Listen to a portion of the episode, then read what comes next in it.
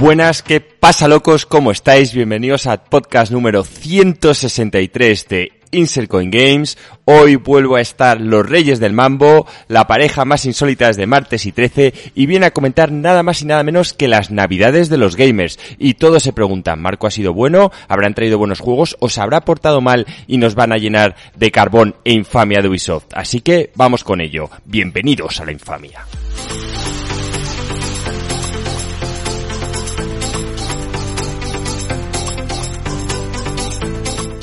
Faltado el vamos, Joaquín, tío. Pero bueno, no pasa nada. No pasa nada. Es hoy, que- hoy no pegaba, ¿no? Lo, no, pero lo tengo. A veces me decís que diga lo bienvenidos a la infamia. A veces el vamos.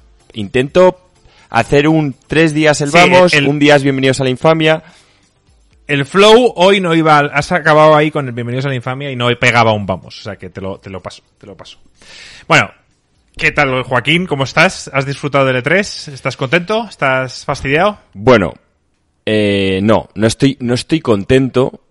O lo que no estoy, la palabra es satisfecho. Estoy contento en cuanto a que ha habido un E3, he visto muchos juegos, pero no he tenido ningún momento de estos épicos, como he tenido en otros E3, de tener las endorfinas por las nubes, de volver a ver algo que me ilusione a tope. Y quizás se deba, pues bueno, ya lo hemos comentado muchas veces, Alex ha sido más técnico con este tema de los chips, cómo se ha retrasado eh, pues en todas las empresas los juegos que iban a salir para este año, en fin, un, un poco, un poco dramático. Dramático, eso es, eso es que no te ha gustado nada. Bueno, aprovecho antes de, de ponernos en materia que Alex no podido estar a última hora, pues eso, está jodido de la espalda, lleva una semana fatal y, nada, no podía, no podía estar. Así que bueno, Alex, te echaremos de menos y Gringo también te vamos a echar de menos. Gringo no puede estar debido a que tiene mucho curro, así que Joaquín, como dices tú, los Reyes del Mambo para hacer el especial E3 que, que yo también estoy contigo en que este año ha sido un poquito descafeinado. O sea, como he dicho, como hemos hablado tú y yo anteriormente, me da la sensación de que quizá teníamos las expectativas muy altas, pero quizá no nos hemos parado a pensar en que era un año de pandemia eh, y que muchos estudios no han podido estar al 100% currando y que muchos de esos juegos que quizá esperábamos, pues eh, el hecho de la pandemia pues ha visto resentido el, el desarrollo del juego. Y hay otra cosa más, Marco, que me he dado cuenta, y es, yo ya dije, vaticiné, que Jeff Keighley, tío, les estaba haciendo la 314 al E3, ¿vale? Y esto nos está influyendo en parte negativamente. ¿Por qué? Quizá el momento... Un segundo, Joaquín. Solo quiero agradecer a Rucho ese, ese raid que nos ha hecho ahí a principios de, de podcast. Muchas gracias, sois todos bienvenidos. Y nada, sigue, Joaquín, tío, sigue Bueno, con lo que pues estás. Muchas gracias, Rucho. Bienvenidos a todos. Estamos encantados de que estéis aquí. Entonces, yo ya vaticiné hace tiempo que Jeff Keighley iba a hacer la 314 al E3. Estaba en un momento débil. Sony se había ido.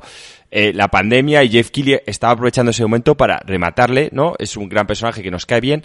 Pero a veces las cosas tienen sus consecuencias. Entonces, para nosotros, como gamers, esos momentos épicos que vivíamos en el E3, que yo podía haber vivido quizá con la presentación del Edelring, me la perdí porque fue en el Game Fest. Entonces estoy un poco perdido porque el Game Fest, el Oktoberfest, tal cual, no lo vi.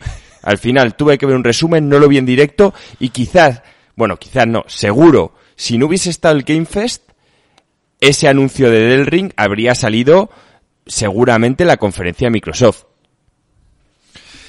Sí, sí.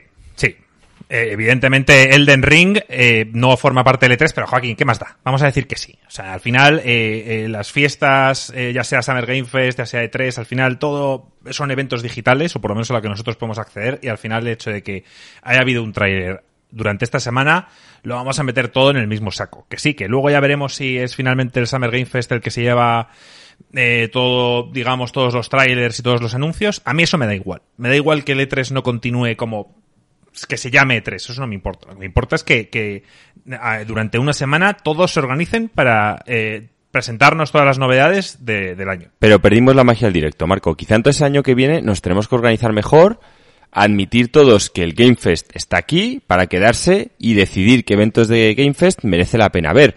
El problema está en que ahí yo creo que no se ve tan claro cuáles son los épicos. Porque en el E3 de toda la vida siempre ha sido muy fácil. Teníamos a Microsoft, Sony, que ha querido dejarnos, Nintendo y luego por otro lado Bethesda. Y para los infames, pues Ubisoft y el E3. Pero el Game Fest, no sé, parece que es un poquito ahí A, a ver, tú y yo estábamos tomando Menú sorpresa. Cuando, Tú entras ahí no sabes qué te va a tocar. Esto es un buffet, eso es un buffet. Y en el buffet la mayoría de platos no suelen estar buenos. Exacto. Entonces, puede que te lleves una sorpresa y que resulte que, yo que sé, que la pizza esté increíble, pero no suele ser lo normal. En este caso, sí, había una pizza increíble en el, en el principio del Summer Game Fest y fue el Elden Ring. O sea que, si quieres, Joaquín, antes de meternos ya lo que es el E3, nos vamos a comentar un poquito el tráiler del Elden Ring, que, que bueno, que ya han dicho fechas para el 21 de enero, si no me equivoco. Sí, 21 de enero de 2022. Está, está bastante cerca. Sí, desgraciadamente para Marco no entra en este año, que está muy jodido con lo del juego del año, pero es lo que hay.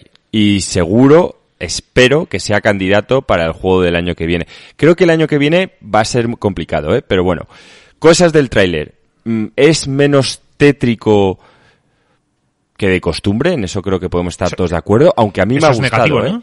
No, no, ves Marco, siempre dices que a mí cuanto más oscuro todo mejor. Bueno, aquí tiene unos toques oscuros, pero es un mundo así un poco medieval donde parece que hay una lucha interna de poderes por los fragmentos de Del Ring y nuestro protagonista, pues básicamente va a destrozar a todos esos contrincantes que tienen alguna pieza para hacerse él con el anillo. Eso me parece que está bastante claro. La historia va a ser más lineal, más en, un poco como el Sekiro. No va a ser tan am- ambigua o tan difícil de seguir como son los Dark Souls, sino que va a ser algo un poco más fácil de... Hombre, me, alegro, sobre todo porque si, si coges a R.R. Martin y haces una historia que la mayoría de la gente ni se va a pispar, pues joder, acabas de pagar al gordo mazo de pasta para nada. Sí, es evidente. O sea, al final hay mucha gente que, con esto ya lo hemos hablado, hay mucha gente que le mola descubrir la historia mediante objetos y tal, y estoy seguro que eso va a seguir siendo así. O sea, eh, todos los objetos del juego te los vas a poder leer y te va a explicar un poco el lore del mundo y, y vas a poder entender mucho mejor, pues todo. Pero yo creo que la historia principal debería ser bastante directa. O sea, deberíamos todos poder jugar, tío, y enterarnos de lo que cojones está pasando sin tener que recurrir a YouTube o, o Sí, vídeos yo, de... yo creo que lo que es la, la historia principal la dejarán bastante clara y en cambio quizá lo que son las entrañas del juego, el por qué este atacó este primero, el por qué este traiciona a este otro, eso quizá sea lo que dejarán un poco más a que la gente lo investigue y lo descubra. Porque además todos sabemos Sí. que en cuanto a traiciones, pues este señor eh, le gusta bastante y si no, pues veros Juego de Tronos y sabréis por qué. Espero, espero quizá más personajes secundarios, eh, más conversaciones entre ellos, para que puedan haber esas traiciones de las que tú hablas. Quizá un poquito más de interacciones con, con otros personajes, que suelen ser bastante escuetas en, en los juegos de From. Sí, básicamente gente que no te deja entrar a sus casas. No, y hay alguno que otro que, que si le hablas muchas veces te, te sueltan un diálogo distinto o si le entregas un objeto, pero, pero mm, es raro. O sea, es raro encontrarte un poco... O sea, tienes que meterte en el lore profundo para, para ver qué es cada personaje y entender un poco de dónde viene. Eh, eh, Zana- Zanarpunk aquí nos dice unos detalles que ha, hecho Miyazaki en una entrevista. Dice, cuenta cosas como que los NPCs son como Pokémon. Los puedes coleccionar e invocar al que quieras. A mí eso me impactó muchísimo, pero puede estar bien como opción, aunque yo prefiero luchar solo. No he entendido muy bien que los NPCs son como Pokémon. Eh, Quizá, Marco, quizá puedes capturar su esencia y llamarlos para un combate. El tema está en que este, o sea, los juegos de Miyazaki normalmente la dificultad cambia drásticamente de luchar solo a luchar con alguien. Pero drásticamente y la experiencia es totalmente distinta. Eh, hay bosses que se hacen muy fáciles si vas con un NPC y muchísimo más fácil si vas con otro personaje que también sabe jugar. Entonces, mm, bueno, yo personalmente estas mecánicas no sé cómo las quieren implantar. Quizá lo han hecho para que gente que normalmente se queda atascada, Marco, en un boss tenga una opción de decir, oye, mira, pues voy con el NPC y lo mato. Mm, No lo sé. Yo la verdad reconozco que en el Bloodborne hay un boss que tuve que usar un NPC porque eh, era te reventaba básicamente. Pero fuera de eso cuanto- no lo he hecho más. En cuanto al combate, ¿te ha dado la sensación... ¿A qué se le parece más? A mí me ha dado la sensación de que sigue cogiendo muchos elementos de Sekiro. O sea, por lo menos el combate se ve algo más ágil, se ve que tiene un parry. No sé cómo lo has visto tú. Yo, yo creo que va a ser, si tuviera que decir un juego, va a ser como el Dark Souls 3, ¿vale? Que básicamente dentro de la saga Dark Souls es el más rápido, pero sin llegar a la velocidad del Bloodborne o del Sekiro. Pero yo creo que se va a quedar ahí. Aparte es un mundo medieval, ves armaduras pesadas, no, no tiene sentido. Los reflejos del Sekiro no tiene sentido fuera de, Japón. Porque no, fuera te, te, joden. No es realista, no es realista. O sea, tú coges la espada de, de Guts, de Berserk, y, y, no puedes estar haciendo parries, me refiero. Eso es para dar la joya. Nos cuenta aquí también Zanar que también puedes equipar habilidades a las armas. Las habilidades estarán escondidas en los escenarios. Bueno, eso sí se ha visto en un momento del vídeo en el que está luchando contra un boss, el protagonista esquiva y de repente ves que empieza como a invocar un rayo azul de la espada. No sé si os tenéis ese momento en la cabeza, pues será ese el, tipo de habilidades. Mira, hablan de que el combate va a ser una mezcla entre Dark Souls 3 y Sekiro. Al final, Joaquín, creo que los dos estaremos contentos, porque no te exigirá los reflejos que tú dices que exige Sekiro. Y, y bueno, seguiría teniendo un poco eh, la mecánica de esquive y de, y de parries que, a mí me gustan y luego tendrá el escudo típico con el que pues también puedes parar golpes y demás. O sea que seguro que, que nos va a gustar. O sea, al final creo que lo, del, lo de romper la postura no va a estar. Me da a mí la sensación, no sé cómo tú... No, no hemos podido ver nada. No creo que haya postura. Yo creo que va a ser como en los anteriores Dark Souls, que básicamente los enemigos tienen una postura pero que no se ve en pantalla, que básicamente es lo que llaman post de la armadura y tal. Entonces, cuando tú le vas dando, según el arma que tienes, le quitas más o menos y cuando llegas a X tiempo, si has pasado, se queda como estagueado, ¿sabes? A mí la única decepción es el aspecto gráfico, que no artístico. Eh, yo ya sé que el arte de, esta gente está a otro nivel y eso no me preocupa. Y tampoco me preocupa especialmente los gráficos porque tampoco ningún Dark Souls ha sido aquí la, repanocha, tío, hablando de, potencia gráfica. Pero sí que está el Demon Souls, ese último que salió eh, para Play 5, que se ve brutal. Entonces, eh, no sé si te parece bien, si te has quedado contento con, los gráficos, y te gustaría quizá ver ese salto a, la Next Gen. A, mí personalmente no. Estos juegos me ilusionan. La verdad es que en un momento como ahora, en el que de verdad llevo tiempo intentando coger un juego y no lo encuentro, los Dark Souls siempre me acogen, me tranquilizan, me dan momentos de felicidad, de una frustración positiva y ganas de superarme. No, me dan bastante igual. Además, Marcos, si este es un problema, yo te recomiendo que lo compres en PC porque en estos juegos la comunidad es súper activa y en poco tiempo vas a tener unos mods de estos que se curra la gente de texturas en HD tal y tienes gráfica de sobra para, hombre, no te digo que te pongas los cientos de mobs, pero para ponerte unos cuantos y disfrutarlo.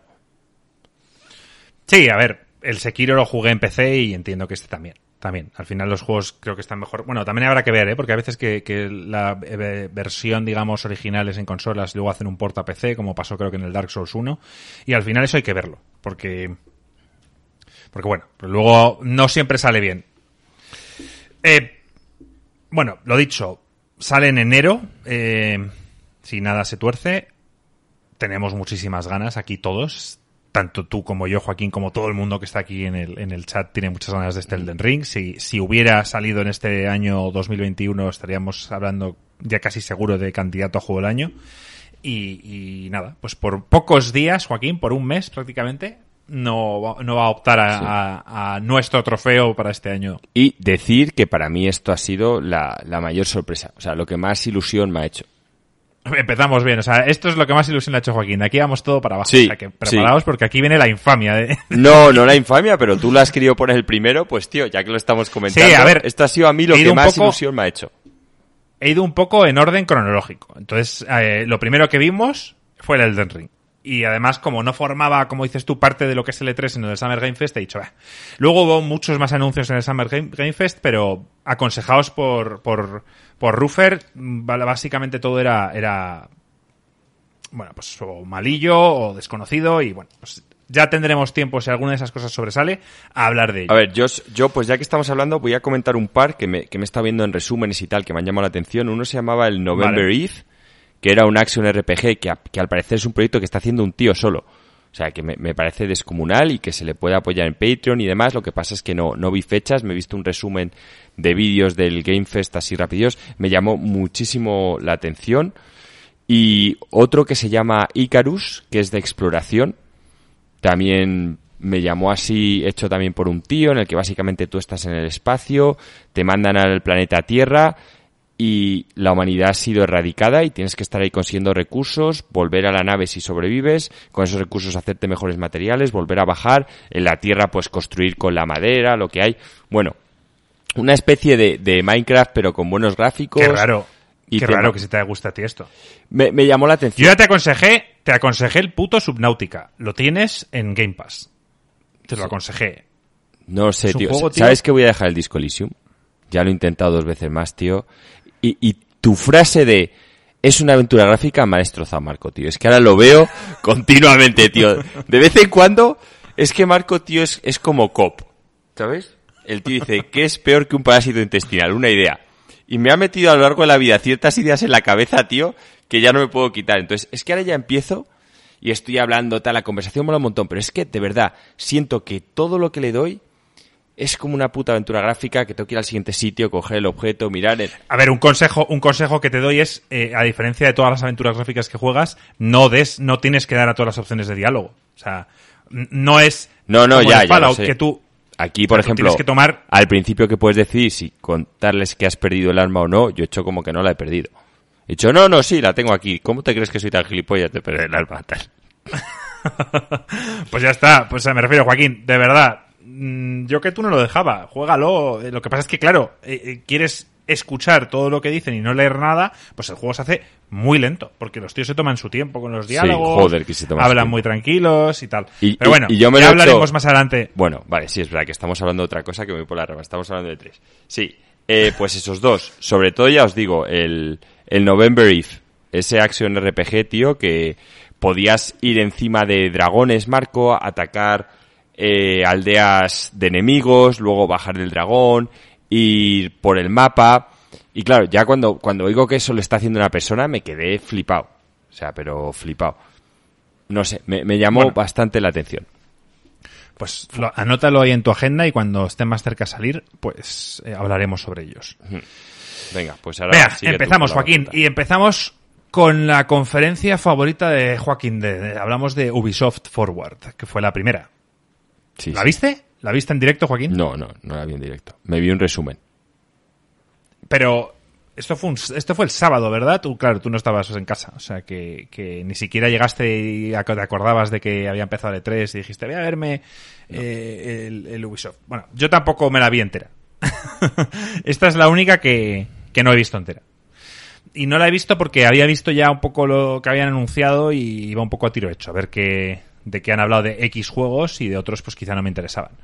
Empezamos por, por Rainbow Six Extraction, que sale el 19 no, no puede ser esta fecha. Está bien, mirádmela vosotros en el chat. 19 de junio, no puede ser. O sea, si eso es dentro de tres días, no puede ser.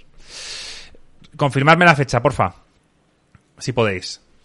Em, 16 de octubre. 16 de octubre. dice Ruf. 16 de octubre. Ok, vale, pues no sé quién, no sé por qué estaba aquí apuntada esa fecha. A ver, yo lo vi, yo lo he visto como un clone de, de, de lo que es un Left 4 Dead.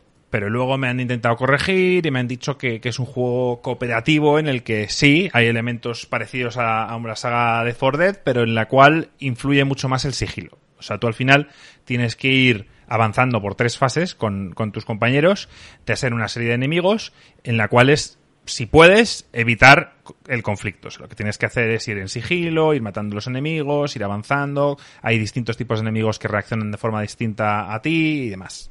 Entonces, es que a mí estos juegos pierden mucho interés. Antes me ilusionaban. Antes me ilusionaban. El problema es que, que ahora no, porque sé que no los voy a jugar. O sea, sé que ni Joaquín, ni Gringo, ni Alex lo van a jugar conmigo. Entonces, ¿para qué me voy a pillar un juego cuando lo voy a jugar solo? Y es un juego co-op casi obligatorio. A 16 de septiembre, me corrigen. A ver, a mí personalmente lo vi. Sí, hay cosas que me llaman la atención. Es cierto que decís que el sigilo parecía muy importante, sobre todo en la primera y en la segunda fase. En la tercera fase ya me dio la sensación que ni sigilo ni leches. Era la primera y la segunda, hazlo bien, armate lo máximo posible, y la siguiente llega a la caña. Bueno, es verdad, no os voy a engañar, no me llaman eh, este tipo de juegos. Y muy bueno tendría que ser, muy buenas críticas para que le dé. Eh, lo único positivo es que es PV, ¿vale? eso siempre me ha llamado más la atención que los PvP, porque al final cuando juegas en Internet, eh, desgraciadamente lo del tema de las ligas no lo tienen bien hecho. Deberían poner de más divisiones para que sea divertido siempre que entras a jugar. Y en muchos de estos juegos te encuentras con que entras, tío, y te revientan.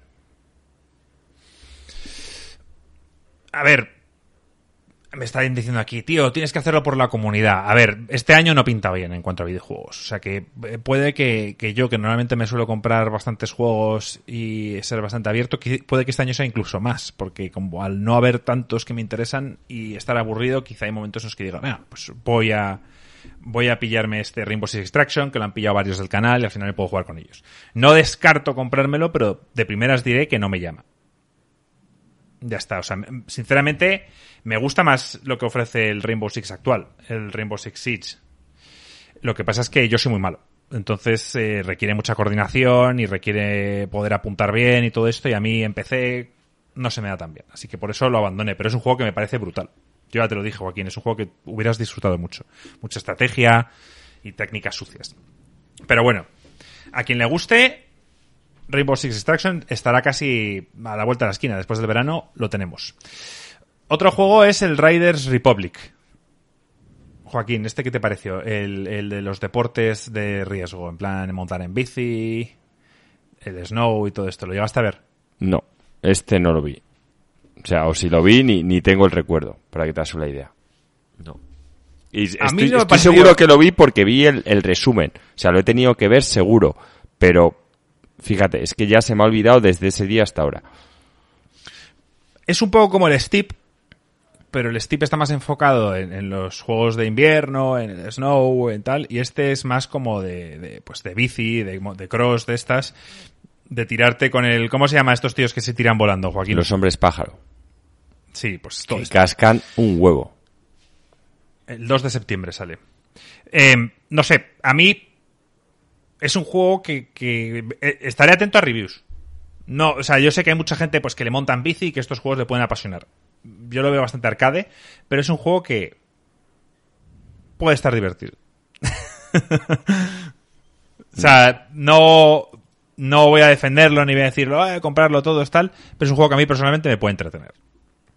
Miraros unos vídeos que están bastante chulos.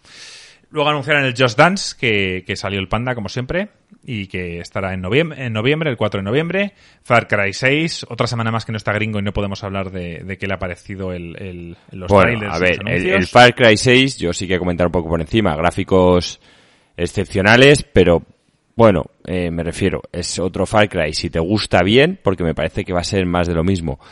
El, el toque de la Macarena me hizo mucha gracia, la verdad, pero bueno, pues ahí lo tenéis. Si os mola lo de matar dictadores, pues adelante, ir a ello y, lo vais a disfrutar, supongo. A mí es que... el antagonista, eh, que sea este hombre, eh, suma bastante. El... ¿Cómo se llama este tío? No sé qué es. Expósito, Giancarlo. Giancarlo creo que se llama así. Ya creo que me has liado. No creo que es Giancarlo. Giancarlo, sí, mira, me lo están confirmando. Giancarlo Espósito. Eh, yo creo que le da presencia. Así que lo que siempre me pasa con los Far Cry es que te venden los trailers y dices, ¡ay, qué guapo, la historia me llama! Y luego llega el juego y es mucho más meh que, cuando ves el trailer. Entonces esperemos que en este Far Cry 6 la cosa cambie, Joaquín. Bueno, eso mismo tenía que comentar yo ahora, pero de otro juego cuando hables de él, que vas a hablar ahora dentro de nada, os voy a comentar una noticia que está relacionada y, y cómo lo ha hecho Ubisoft.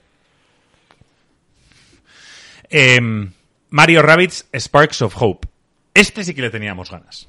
Sí. O sea, mi, mi pareja, tío, es la persona sobre la faz de la Tierra que más horas ha jugado a este juego. Le flipa. A mí también me flipó. Este está el review en el canal. Se lo hice a, muy a comienzos de Insert Coin. Y es un juego que nos dejó, nos pilló a todos por sorpresa. Porque siendo Joaquín tan fan de los XCOM y tal, me acuerdo que en un E3 vimos el anuncio y Joaquín, bueno, sí, pues un XCOM chorra de Mario. Pero es que yo le di la oportunidad y dije, oye Joaquín, creo que deberías jugar a esto. O sea, creo que de verdad deberías probarlo porque, porque es un juego no siendo tan difícil como los XCOM, pero porque, oye, que te propone un desafío. Y, y estabas de acuerdo conmigo, o sea, te gustó. Sí, sí. De hecho, me pasó lo mismo que al creador del XCOM, que en su momento está haciendo el Phoenix Pain. Se le acercaron a decirle que querían que colaborase en el proyecto. El tío dijo que no porque pensó lo mismo, que iba a decir que sí solo para que pusieran su nombre, pero que le iban a limitar muchísimo y que la estrategia no iba a ser seria y luego admite que lo jugó y, y que, oye, que le parece un juegazo.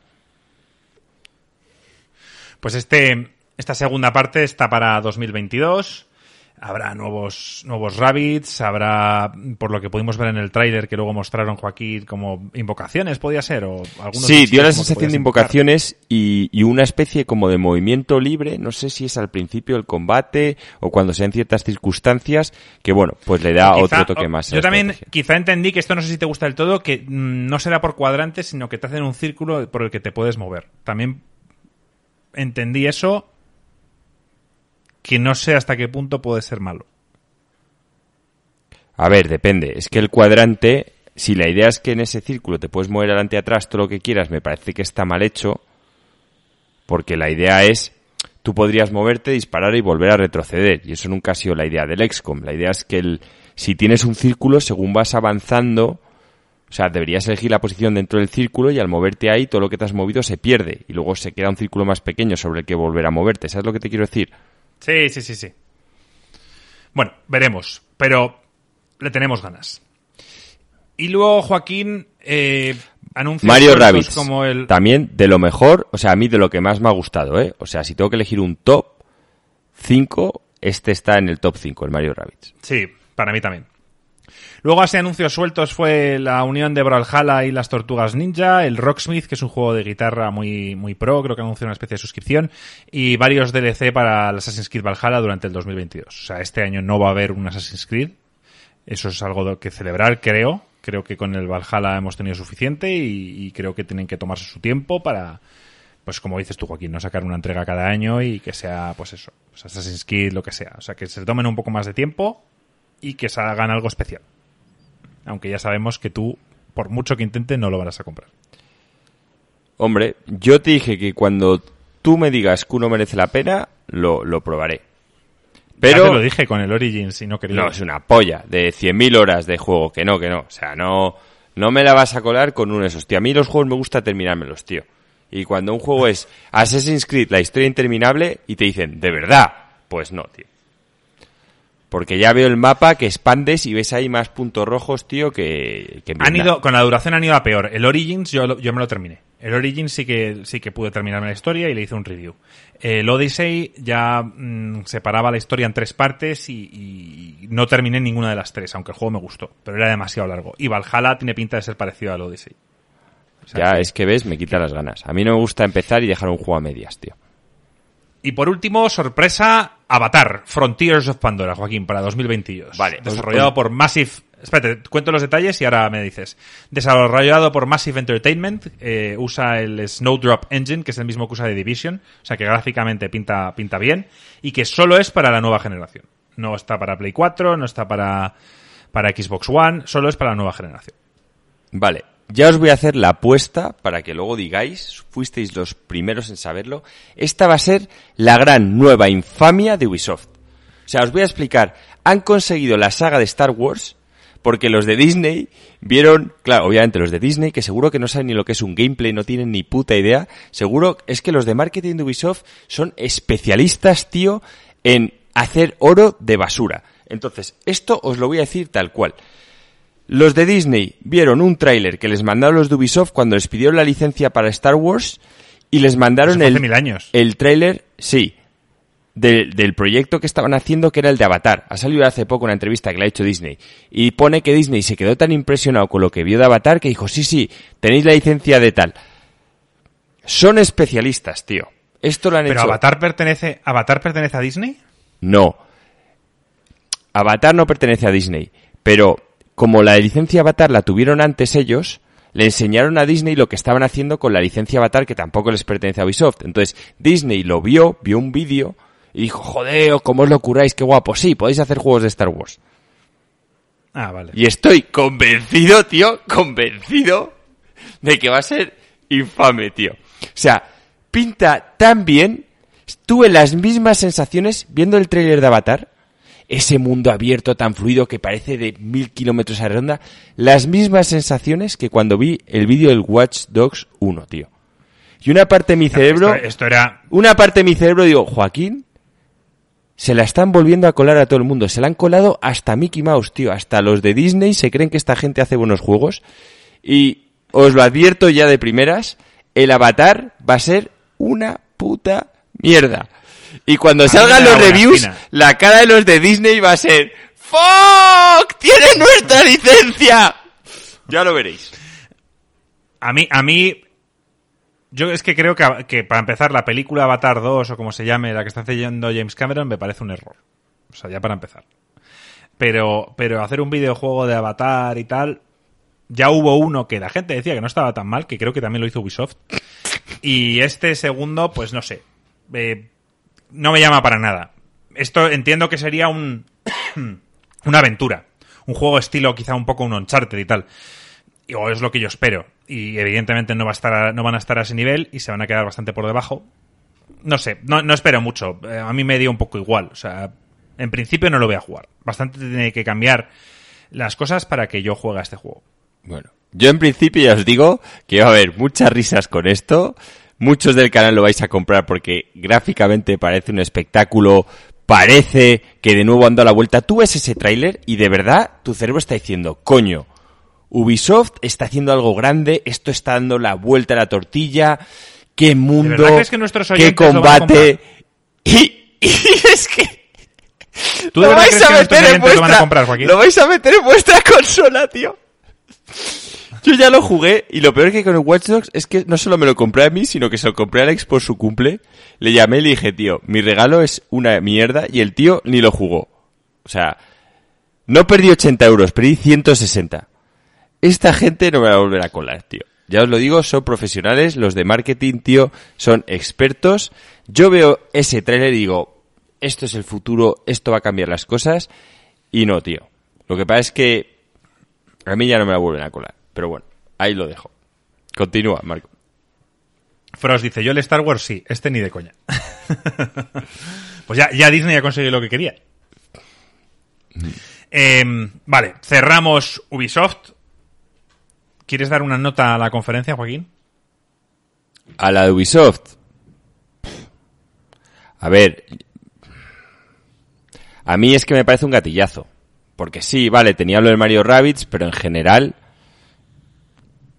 Pero vamos, te admito que le es un sólido por el Mario Rabbids 2, porque está en mi top 5, si se lo quieres dar, pero me parece que es que este año estamos bajando mucho las, las expectativas. Para tío. mí es un gatillazo. O sea, para mí Mario Rabbids pertenece a Nintendo.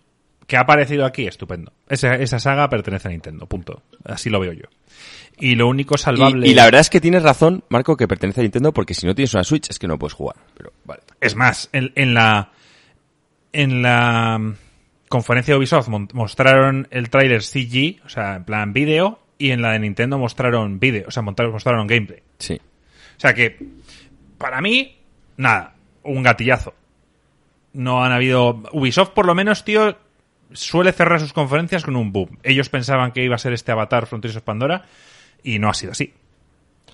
Ya está. O sea, no ha habido Splinter Cell, no ha habido cosas, tío, que, que a nosotros nos apetecía. No ha habido Beyond Good a nivel 2, que, que, ¿sabes? O sea, tenían cosas para, para incluso que le diéramos un sólido, o imagínate, Joaquín, a darle un full pedal a la conferencia. Sí, a ver, Pero, un Beyond Good a nivel 2 con fecha ya po- pod- podría haberse ganado hasta un full pedal, porque ya era algo que todos dábamos por muerto. Y ya, si lo hubiesen hecho de mi forma, esa que te dije que sale el tío llorando, en plan, mi juego, tal, mostrarlo, quiero que se abra de mi se libro. ha marchado, se ha marchado el tío. Es que, o sea, Pero creo que se ha marchado porque dicen que es difícil de, de trabajar con él. Eso, eso se dice. No, no sé si le han echado, la- ha habido ahí un problema. Pero los rumores dicen que, que era difícil, era un tío complicado. bueno. Quizás no se ha adaptado bien. Acordémonos que este tío hizo- hacía juegos hace bastante tiempo y quizás este proyecto le ha estresado mucho, le venía grande, no, no sé. Pero que era difícil de trabajar, eso decían. Pero bueno, gatillazo le damos los dos a esta conferencia. Vamos con la gorda. Esta la, la, retransmitisteis aquí vos, tú, y- Alex. Xbox. Este era el gran evento, o sea, era lo que todos esperábamos. Ya no estando Sony, todo el peso recaía básicamente sobre Xbox. Y mm, no te voy a preguntar todavía, vamos a dejar tus impresiones para el final, tu nota y demás. Empezamos por lo que empezaron ellos. Que empezaron bien, por cierto. Starfield. Sí, empezaron bien y no. Porque fue un CG, tío. No se vio gameplay en ningún momento. Yo vi, ese- o sea, lo vi, Starfield, vi ese tráiler, me apetecía jugar, pero no me está diciendo nada. O sea, aquí lo hemos hablado siempre, tío.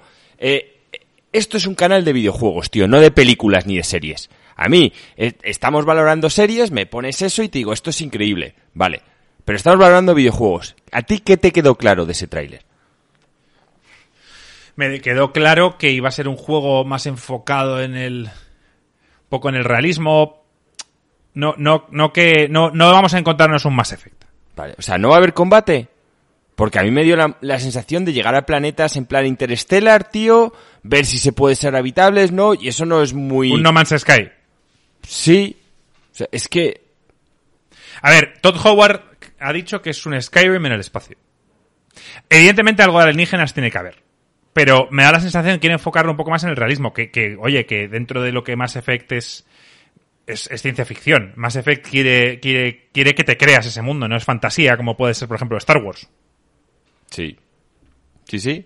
Pero me refiero... Entonces- ¿Tú qué crees que... O sea, quizá una forma de afrontarlo es que llegas a un primer planeta, todo está desierto, vas mandando, llegas a un segundo y de repente igual llegas a un tercero que pasas a la parte subterránea y, y ahí hay un mundo y te quedas ahí o qué. Es que no sé muy bien.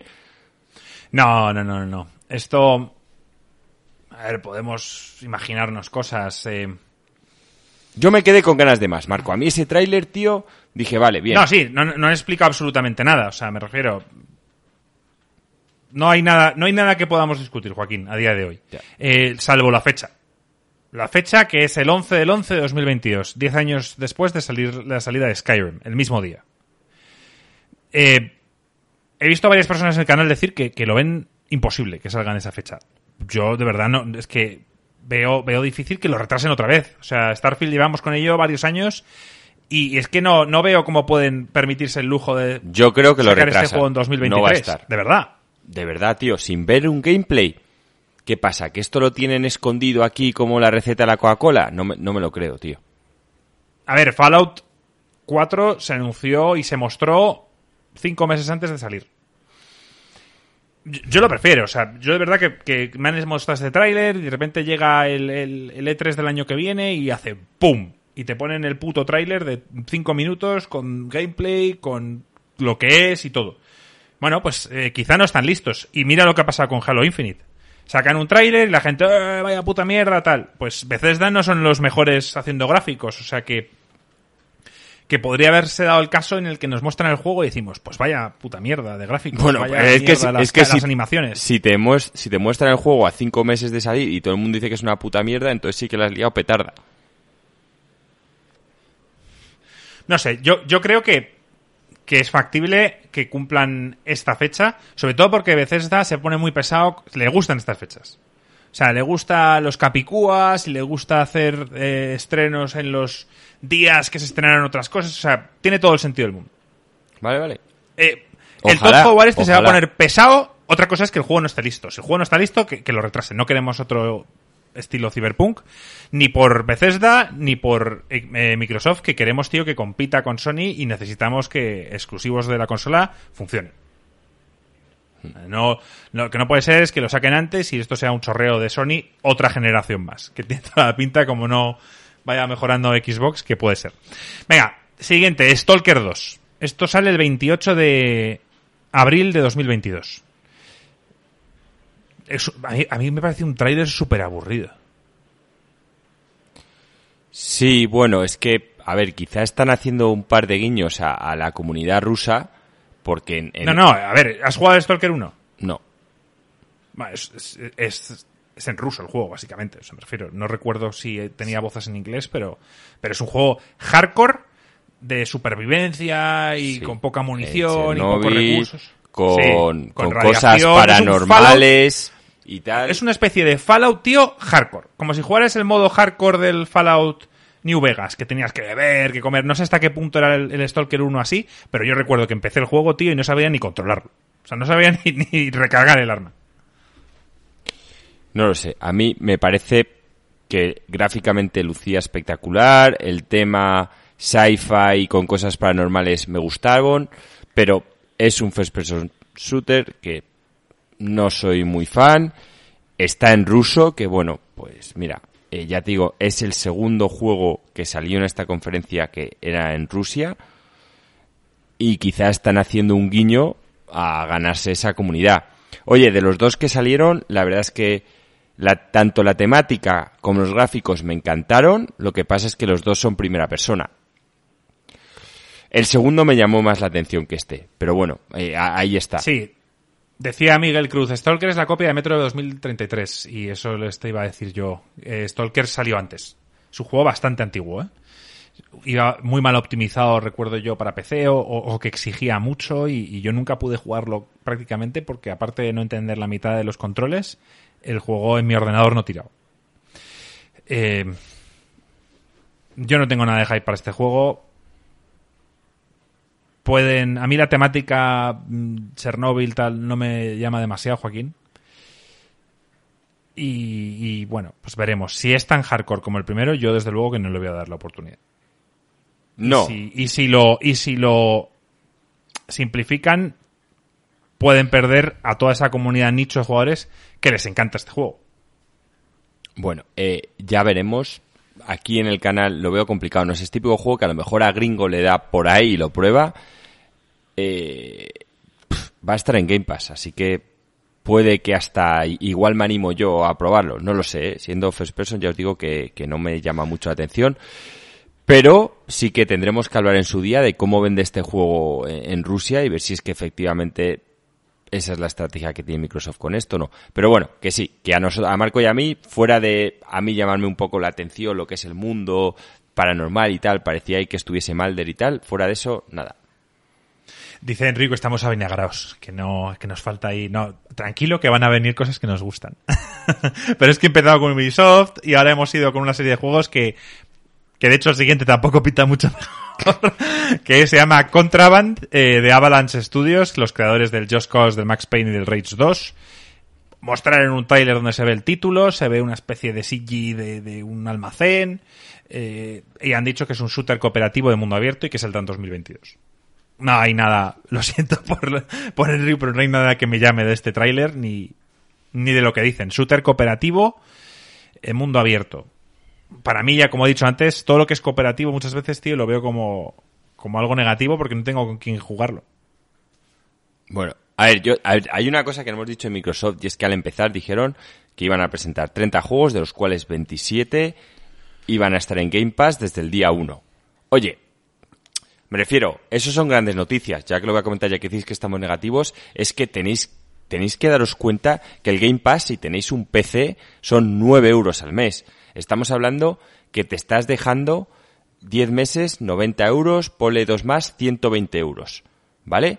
Esto implica que si te compras un juego y medio exclusivo de Sony, que sí, que son la polla, yo he jugado God of War, son la polla, ¿vale? No lo voy a negar y no se lo voy a decir a nadie. Pero un juego y medio ya te cuesta lo que es un año de tener juegos exclusivos el primer día y una variedad que solo crece día a día. O sea, oye, es que esto, lo que pasa es que Marco y yo ya lo estamos pasando por alto porque lo hemos comentado mil veces, pero esto es una revolución. Sí, sí, claro. A ver, todo esto que sale en Game Pass, pues yo Stalker 2 no lo compraría. Pero está en Game Pass. está en Game Pass, claro. Es que estas cosas que Marco y yo decimos, oye, pues no sé, no tal, pues a lo mejor cojo yo en su día y digo, venga, lo pruebo. En Sony es, venga, déjate 80 euros y lo pruebas. Entonces, oye, que, que esto tiene mucho mérito. O que los bolsillos de Microsoft están muy, son muy, tiene mucha pasta, Joaquín. Bueno, ellos, ellos dicen que ya es rentable. O sea, que el número de personas que tienen a día de hoy ya hace que este modelo de negocio sea rentable. Yo aún no lo veo. No sé cómo esto puede ser rentable. Pero eso lo dejamos para otro podcast. Yo lo veo difícil. Pero bueno, vamos con algo que sí me gustó, Joaquín. Sea of Thieves, A Pirate Slave. Esto. El 22 de junio, o sea, en nada, la semana que viene, como dentro de dos semanas, como mucho. Yo lo comenté, esto fue un bombazo, ¿vale? Yo estaba ahí, a mí no me llama personalmente la atención, es una pena que Marco no es, bueno, estaba ahí justo también haciendo eh, Pirates of the Caribbean en un barco en Alicante, pero dicho esto, no se lo, se lo perdió y yo sabía que esto le iba a hacer muchísima ilusión. Esto es un golpe eh, maestro, ¿vale? Dentro de que la temática a mí no me fascina, que Phil Spencer haya cogido su Sea Thieves y haya metido el mundo de Disney de Piratas del Caribe, que lo piensas y pega, vamos, como Marco y yo, como los Reyes del Mambo, como Martes y Trece, o sea, está ejecutado a la perfección. Y esto, esto, yo entiendo que una persona como Marco sí que, viéndolo en el directo, le habría dado un hype, habría dado un golpe sobre la mesa, y había dicho, Tito Phil se no, una medalla. No es por joder, pero yo no soy muy fan de Piratas del Caribe. O sea que, que al igual que, que, hay mucha gente que le flipan, a mí personalmente no me parece la repanocha el, el, el, el Jack Sparrow ni me, las pelis, tío, me, me matan. Pero, oye, eh, eh, pegan, vamos, casan, que, es un canteo. O sea, al final eh, tienes a Sea of Thieves, que es un juego que me encanta, y tienes a el mundo de Piratas del Caribe. Bueno, pues es el, quizás el comienzo de algo más con Disney. Y en este caso, eh, lo único es que me genera dudas si es... Eh, no es la primera vez que Sea of Thieves muestra un trailer donde parece que hay una historia en la que hay cinemáticas y hay tal, y luego resulta que no es así. Entonces, me interesa más, no la historia, pero sí que me interesa que cómo de grande es este, esta expansión gratuita. ¿Qué va a incluir? Van a incluir nuevos enemigos, van a incluir evidentemente nuevos barcos con los que eh, atacarte, nuevas islas, van a incluir eh, evidentemente nuevos cosméticos, entonces todo eso es lo que yo quiero saber. Y estoy casi convencido de que va a ser así. Ahora, siempre me he quejado, por ejemplo, bueno, aquí en el podcast no he dicho mucho, pero Sea of Thieves requiere más, quizá, eh, enemigos. Al final, eh, si no juegas con mucha gente, hay ciertos desafíos que, como el megadolón, que suele costar hacer entre dos personas, y entonces quizá me necesitaría más variedad de enemigos. Si este Sea of Thieves Live lo va a aportar, estupendo. Lo que está claro es que lo voy a jugar. Y lo que está claro es que no tengo que pagar por ello, es gratuito, y eso es lo que más me gusta del Sea of Thieves. Que llevan añadiendo contenido y, Joaquín, no han abandonado, tío. Los comienzos de Sea of Thieves, aunque a mí me fliparon, no fueron buenos a nivel de ventas. Y a día de hoy está en Steam, a la gente le encanta, siempre está en los top de más vendidos, y al final es un juego que la gente disfruta. Y que se streamea mucho. Así que, todos son buenas noticias. Yo encantado y lo voy a probar y ya daré mis impresiones aquí, que el verano va a ser muy largo, no van a haber muchas noticias y estoy seguro que me vais a permitir que en un podcast os hable de, de esta expansión gratuita. Sí, pero entonces te tienes que poner, te tienes que poner para hablar del Sea of Thieves, tu pañuelo, ¿vale? Y un parche en el ojo. Y tienes que decir, te lo pones así, en la cabeza. Bueno, ya veremos cómo te lo pones y tienes que decir ¡Ar! ya veremos, Joaquín. Más cosas. Más juegos de Bethesda entran a Game Pass. Acuérdate el otro día que te aconsejé y te recomendé que jugaras al... Al Devil Within 2, sí que me acuerdo. Al Devil Within 2. Y estoy entre y, mis y proyectos. Yo te digo que lo juegues y no desesperes tanto para jugarlo porque al final, yo soy sincero, me parece bastante mejor que el Resident Evil 8. Y te he dicho, tío, pruébalo para que puedas decirme, oye Marco, pues sí, pues la historia tampoco me ha gustado, pero las mecánicas sí, o sea, ya me dirás tú. Pero bueno, que Bethesda ha incluido ya bastantes más juegos de, de su catálogo en Game Pass. O sea que esto, bueno, pues no deja de ser lo que ya esperábamos, que era que incluyera más juegos, pero mira, ya están prácticamente todos, tío. Sí, sí. Y este seguramente lo, lo pruebe dentro de poco. Estoy ahora pensando a, a cuál darle, en cuál entrar, pero estamos con el E3, así que vamos a seguir. Aquí viene tu, tu juego favorito, el Fallout 76.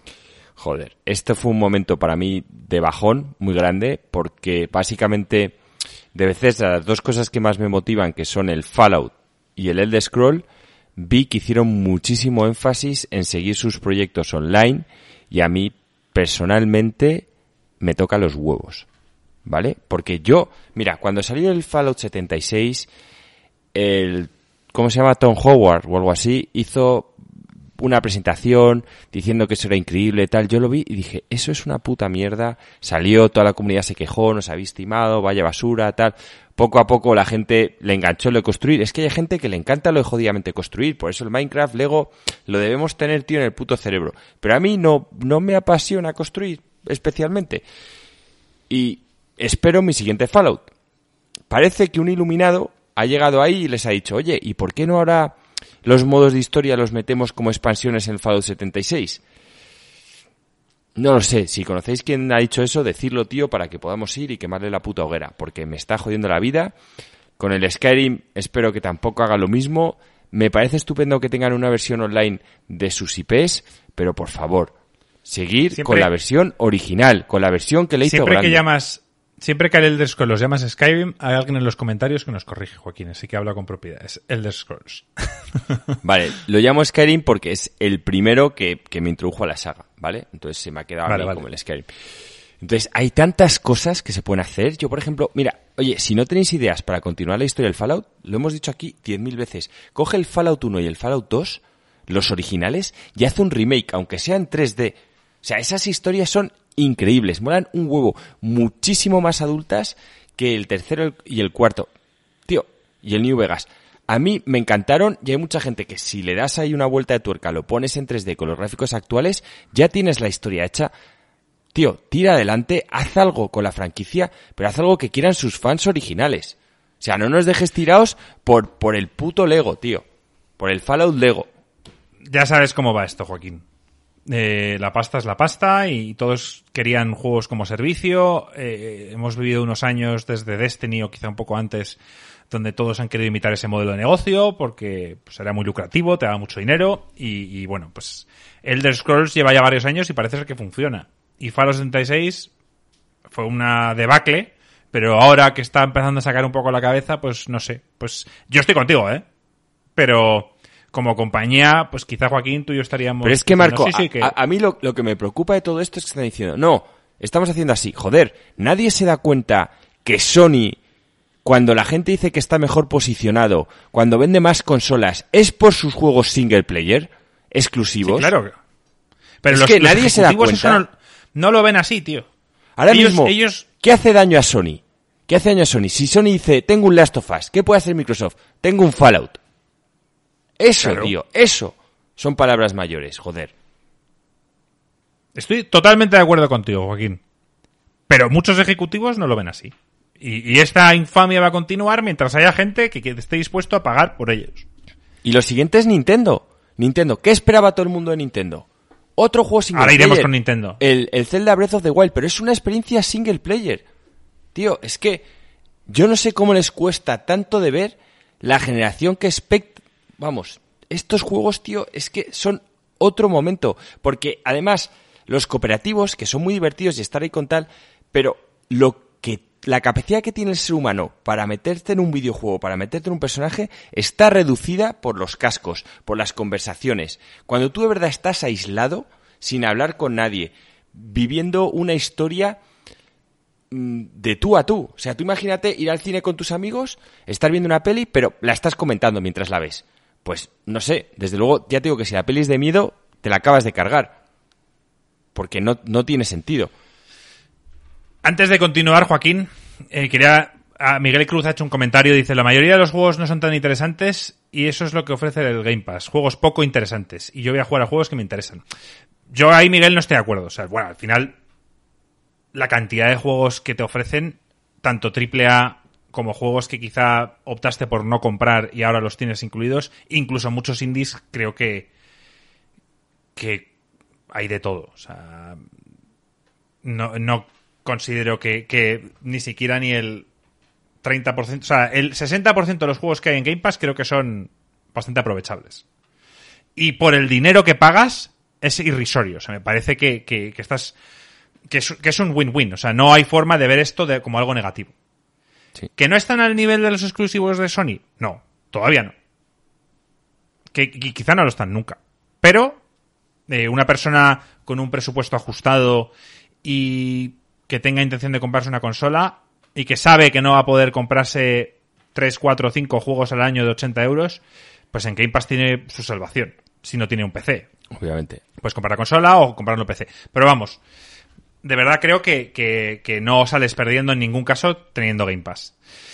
Yo he Em, comentado muchísimos juegos, Marco, no sé si sabes, indies, que me he encontrado ahí de casualidad, que me ha dado por investigar y que los he disfrutado y que me los he pasado fenomenal.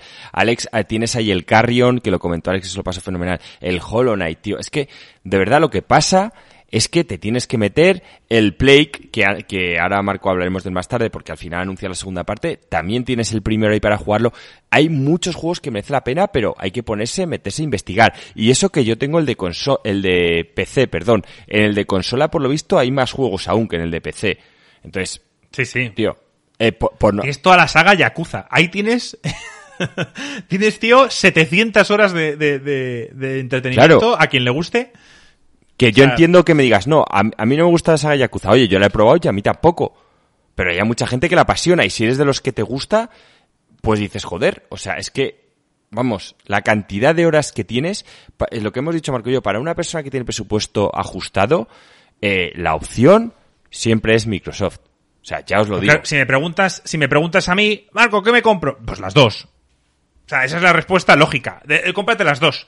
Pero yo no sé con qué presupuesto contáis. O sea, no, no tengo ni idea. Entonces yo no sé hasta qué punto puedes tener un high-end PC en plan de 2.000 euros, una consola PlayStation 5 de 500, otra consola Xbox Series X de 500, o juegos a 80 euros por todos lados. Al final, el presupuesto de cada uno pues, evidentemente, si me preguntas con dinero cuál mes me compro, yo digo las dos. Si te- Si te apasiona el mundo de los videojuegos y quieres jugar a todo lo bueno que sale, cómprate todo. Pero no suele ser el caso. La gente suele tener que tener elegir. Y en este caso, si estás en un presupuesto, como has dicho Joaquín, Game Pass. Ya, me- sea en consola o en PC, me da igual. Bueno, Ahí está Dante diciendo, yo tengo las dos. Claro, tío, como yo, o sea, pero yo al final, para mí esto es, es, es media vida, para mí esto es mi, mi ocio, mi entretenimiento. Yo no, yo eh, no me gasto quizá el dinero en salir a cenar a sitios caros o en tal. Entonces, para mí esto es lo- donde yo me entretengo. Y donde yo decido invertir, pues una parte importante de mi presupuesto. Ya está, lo veo así. Y Joaquín, por ejemplo, tío, pues igual, es un poco más comedido a la hora de, de meter el dinero en una consola porque tiene PC y la mayoría de cosas que él quiere jugar están en PC, pero ya te digo yo, cuando salgo de God of War, va a hacer lo que tenga que hacer para jugar y comprarse la consola. Pues sí, seguro. Venga. Somerville, Joaquín. Esto yo sé que a ti no te llama. Era un juego eh, indie, eh, de- era como una familia que les veías como huyendo por una serie de parajes. Que iba una- un hombre, una mujer, un hijo también salía, y creo que hasta el perro estaba por ahí. Que están como huyendo de alguien. Fueron varias imágenes. Eh, Sí, nada, a mí no, no me llamó mucho la atención. Yo aquí, Bueno, pues o sea, a mí sí, a mí sí me voy llama. de- de tener, pues, O sea, son de los creadores del... No, bueno, tampoco a dar mucho. Son los creadores de Inside, de, de Limbo, y es, este estilo de juego a mí me encanta. Y decir que, que, bueno, pues que es un juego que me apetece, que me intriga y que, y que le daré. Y por supuesto estará en Game Pass y podré jugarlo. Eh, for- Blood. Bueno, a ver, yo aquí ya lo comenté también en su momento, no soy de estos juegos así cooperativos, PvE. Este sí que es el clásico que le di un poco, yo al Left 4 Dead le di un poco porque me lo pidió en su día, creo que jugué con Marco, con el señor Vance y tal. Pues bueno, eh, pues si está en Game Pass y me, un día me dice, venga Joaquín, vamos a echar unas partillas, le daré. Ya he dicho que Insert Coin Games está pensando en sacar un, un mod de pago en el que seamos nosotros cuatro, el grupo de Insert Coin Games, y luego la versión que sean los Balwin. Eso sería increíble, tío. Claro, tío, es ahí. ¿No dices tú cómo monetizar un poco el canal, tío? Pues eso es algo que a la gente le moraría. Imagínate que estás jugando, tío, y somos los cuatro de Hombre, la- Coin, la gente- con no nuestras voces, por- nuestros comentarios, los típicos chistes y un bonus que es con los Balwin. Lo que pasa es que igual nos llama la atención los Balwin. La gente, tío, no suele pagar por mods, ya te digo yo que por nuestros caretos no van a pagar. Pero bueno, eh, aún así, aun siendo gratis, tío, yo lo, lo daba. Otra cosa es que nos lo haga alguien. Eh, oye, a mí me apetece. Son los creadores, son parte del equipo que hizo la, que estaba en Valve anteriormente y que se marcharon y han creado este Back for Blood. Eh, puede ser, si queréis llamarlo, el sucesor de, de Left 4 Dead, ya que Valve no, no se decide a sacar el Left 4 Dead 3. Y, y Left 4 Dead 2 a día de hoy es un juego multiplayer que juega muchísima gente cooperativo, tío. Juega muchísima gente, eh, le meten mil mods, tío, y es súper aprovechable. Yo lo jugué en, la época, me divertí y creo que, que a este Back 4 Blood le, le tenemos que dar una oportunidad. Pocas cosas jugamos juntos y creo que esta puede ser una de ellas. Sí, Joaquín, es un shooter pero oye, es un shooter donde juegas con tus colegas y donde no tienes que pelear contra otros eh, jugadores, sino que es contra NPCs. Bueno, también hay opción PvP, lo han dicho, pero vamos, que nosotros jugaremos PvE. Sí. Eh, Battlefield 2042. Esto sale el 22 de octubre. Bueno, no, no, es un juego que te llame para nada. No tengo, es que no vas a poder comentar prácticamente nada. Yo no soy un gran jugador de Battlefield. He comprado alguno que otro y, no soy lo suficientemente hardcore ni, ni mantengo durante meses la, ¿sabes? No estoy siempre jugando, lo que es lo que te exigen estos juegos para mejorar. Y al final son juegos que me gustan, pero que en sus mecánicas hardcore, pues a mí no se me dan del todo bien y al final muero, muero y, me, acaban aburriendo. No tengo un equipo de, de, amigos con el que jugar y por tanto, bueno, pues, pues ya han dicho que no tiene campaña, que solo es multiplayer, así que eh, yo seguramente no lo juegue. Pero como repito y diré varias veces, este año es especial. Este año hay mucha mierda que, que puede que probemos por el simple hecho de que no hay nada. Bueno, eh, este lo voy a comentar por encima, Joaquín, el Slime Rancher 2, que, salió ahí, que era un juego como de dibujos, de monigotes, no recuerdo muy bien, pero vamos, no, no creo que le interese a nadie. Shredders, Joaquín, este es de... era de Snow, que te oí yo en el, en el directo decir, joder, es súper realista. Sí, la verdad, mm, gráficamente era un espectáculo. Si lo ves, o sea, si te lo ponen en una tele quitándole el UI de todos lados, parece que estás viendo una grabación de tíos haciendo Snow Luego ya, pues según qué movimientos haga, me imagino que saltará la vista, pero desde luego, si lo haces más o menos bien y sin cantearte, parecía todo real. A ver, yo lo que pasa es que no me apasionan los juegos de deporte, ya lo he dicho muchas veces. Considero que es más divertido salir y hacer el deporte aparte más saludable. Bueno, tú siempre te has metido con el esquí, con que es peligroso, tío. Es una forma de practicarlo sin. ¿Ves? Ahí me has pillado. Ahí has dicho algo lógico. Siempre he dicho que todos los deportes, el esquí es absurdo porque te vas a petar las rodillas. Si encima llevas a tus hijos con edades de 8 o 7 años y se joden las rodillas, las secuelas van a ser de por vida. Por no hablar de que Michael Schumacher le hemos perdido por culpa del esquí y a muchos otros grandes. Sí, es cierto que quizá el esquí sea un juego, un deporte que sea más bonito hacer en tu salón con la videoconsola donde si te pegas un ostión no va a pasar nada. saludos a todos los amantes del esquí. Sí. a ver, es un deporte, no es de riesgo, tío. Entonces, creo que, que es inigualable, Joaquín, el vivir, el descender por una cuesta, tío, en, realidad, en la vida real, con las montañas a tu alrededor, pero tiene, lleva ciertos riesgos. Sí, sí, como los hombres pájaro, que hoy he visto uno en las noticias que ha pasado a través de una piedra que es como un donut y se la ha dedicado a dos amigos suyos que han muerto los dos años anteriores, que también eran hombres pájaro, obviamente. Pues sí, será todo lo divertido que quieras, pero no me quiero matar o quedarme tetrapléjico por... No me compares los hombres pájaro con esquiar. O sea, son niveles de riesgo eh, bastante... O sea, no me jodas.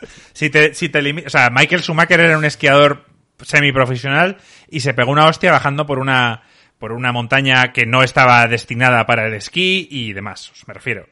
Si te mantienes en las pistas, no tiene por qué pasar nada. Sí, te puedes romper la rodilla, eso sí. Sí, es un deporte de pijos. Todo hay que decirlo aparte. Tienes que tener mucha pasta para pagarte el forfait, el equipo, el tal, también. Se puede alquilar el equipo. Yo no soy esquiador, ¿eh? pero yo sé que gringo va a estar escuchando esto y va a decir, oye, ¿qué pasa? Que a mí me gusta esquiar. Sí, pero a diferencia de el fútbol, el baloncesto, el skate, que casi cualquier otro, que te requieren muy poco dinero para poder practicarlos, pues el, el esquí te pide un poco más. Sí. Vale, vamos con uno de los que está en el top 5, Joaquín, en el tuyo y en el mío, que es Replaced. Sí, este me encantó. ¿Vale? Por lo que he estado viendo, me gustó el arte de Pixel. Por lo visto es que eres una inteligencia artificial que ha metido dentro de un ser humano y que se está volviendo loco, en plan, hijos de puta, que me habéis hecho? El estilo noir que tiene, la acción, no sé, me llamaba todo Espectacular. muchísimo la atención. La música. Sí, sí, este es típico juego que combate, quiero jugar yo no sé hasta si era muy poco el combate o no sé si incluso si era combate. Si es como se veía en el tráiler, se veía espectacular. O sea, este juego es de los que más me apetece jugar. Yo el combate lo vi quizá un poco Dead Cells en cuanto a velocidad y tal. A mí me fascinó. Es de lo que más me gustó. Este es otro de los que está en mi top 5.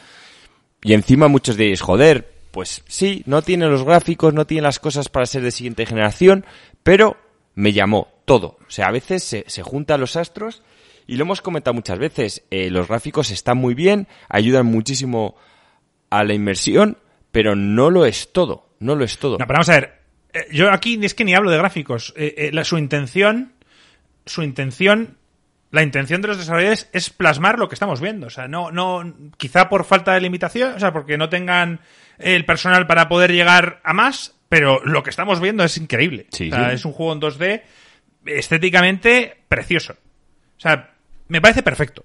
No, no veo forma de mejorarlo. Lo que he visto hasta ahora. Luego ya hablaremos del gameplay, hablaremos de eh, su duración, hablaremos de la historia, de ciertas cosas cuando ya esté cerca a salir y hable más del juego. Pero lo que he visto hasta ahora, vamos, parece brutal.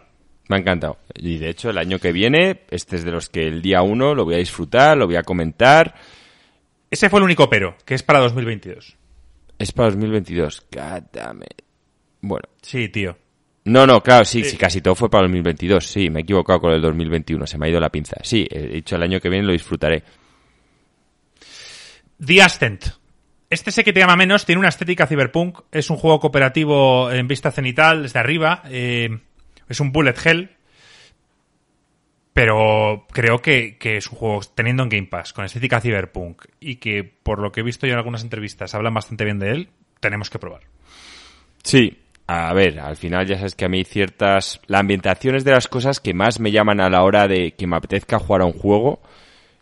Y, aunque bueno, también han dicho que tenía elementos RPGs en cuanto a subir las clases y tal.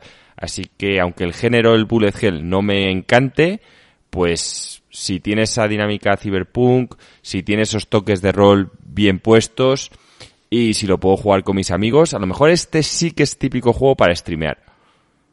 Me da Sí, la sí, sensación o sea, del canal. Además creo que sale, sale en breves. Eh, me parece que salía... Lo voy a buscar un segundito. Porque este sale en nada. Eh, sale a ver... Bueno, pone 2021. Yo juraría que habían dado fecha. Juraría que le habían dado fecha. El 29 de julio de este año. O sea, sale en, en un mes y una semana.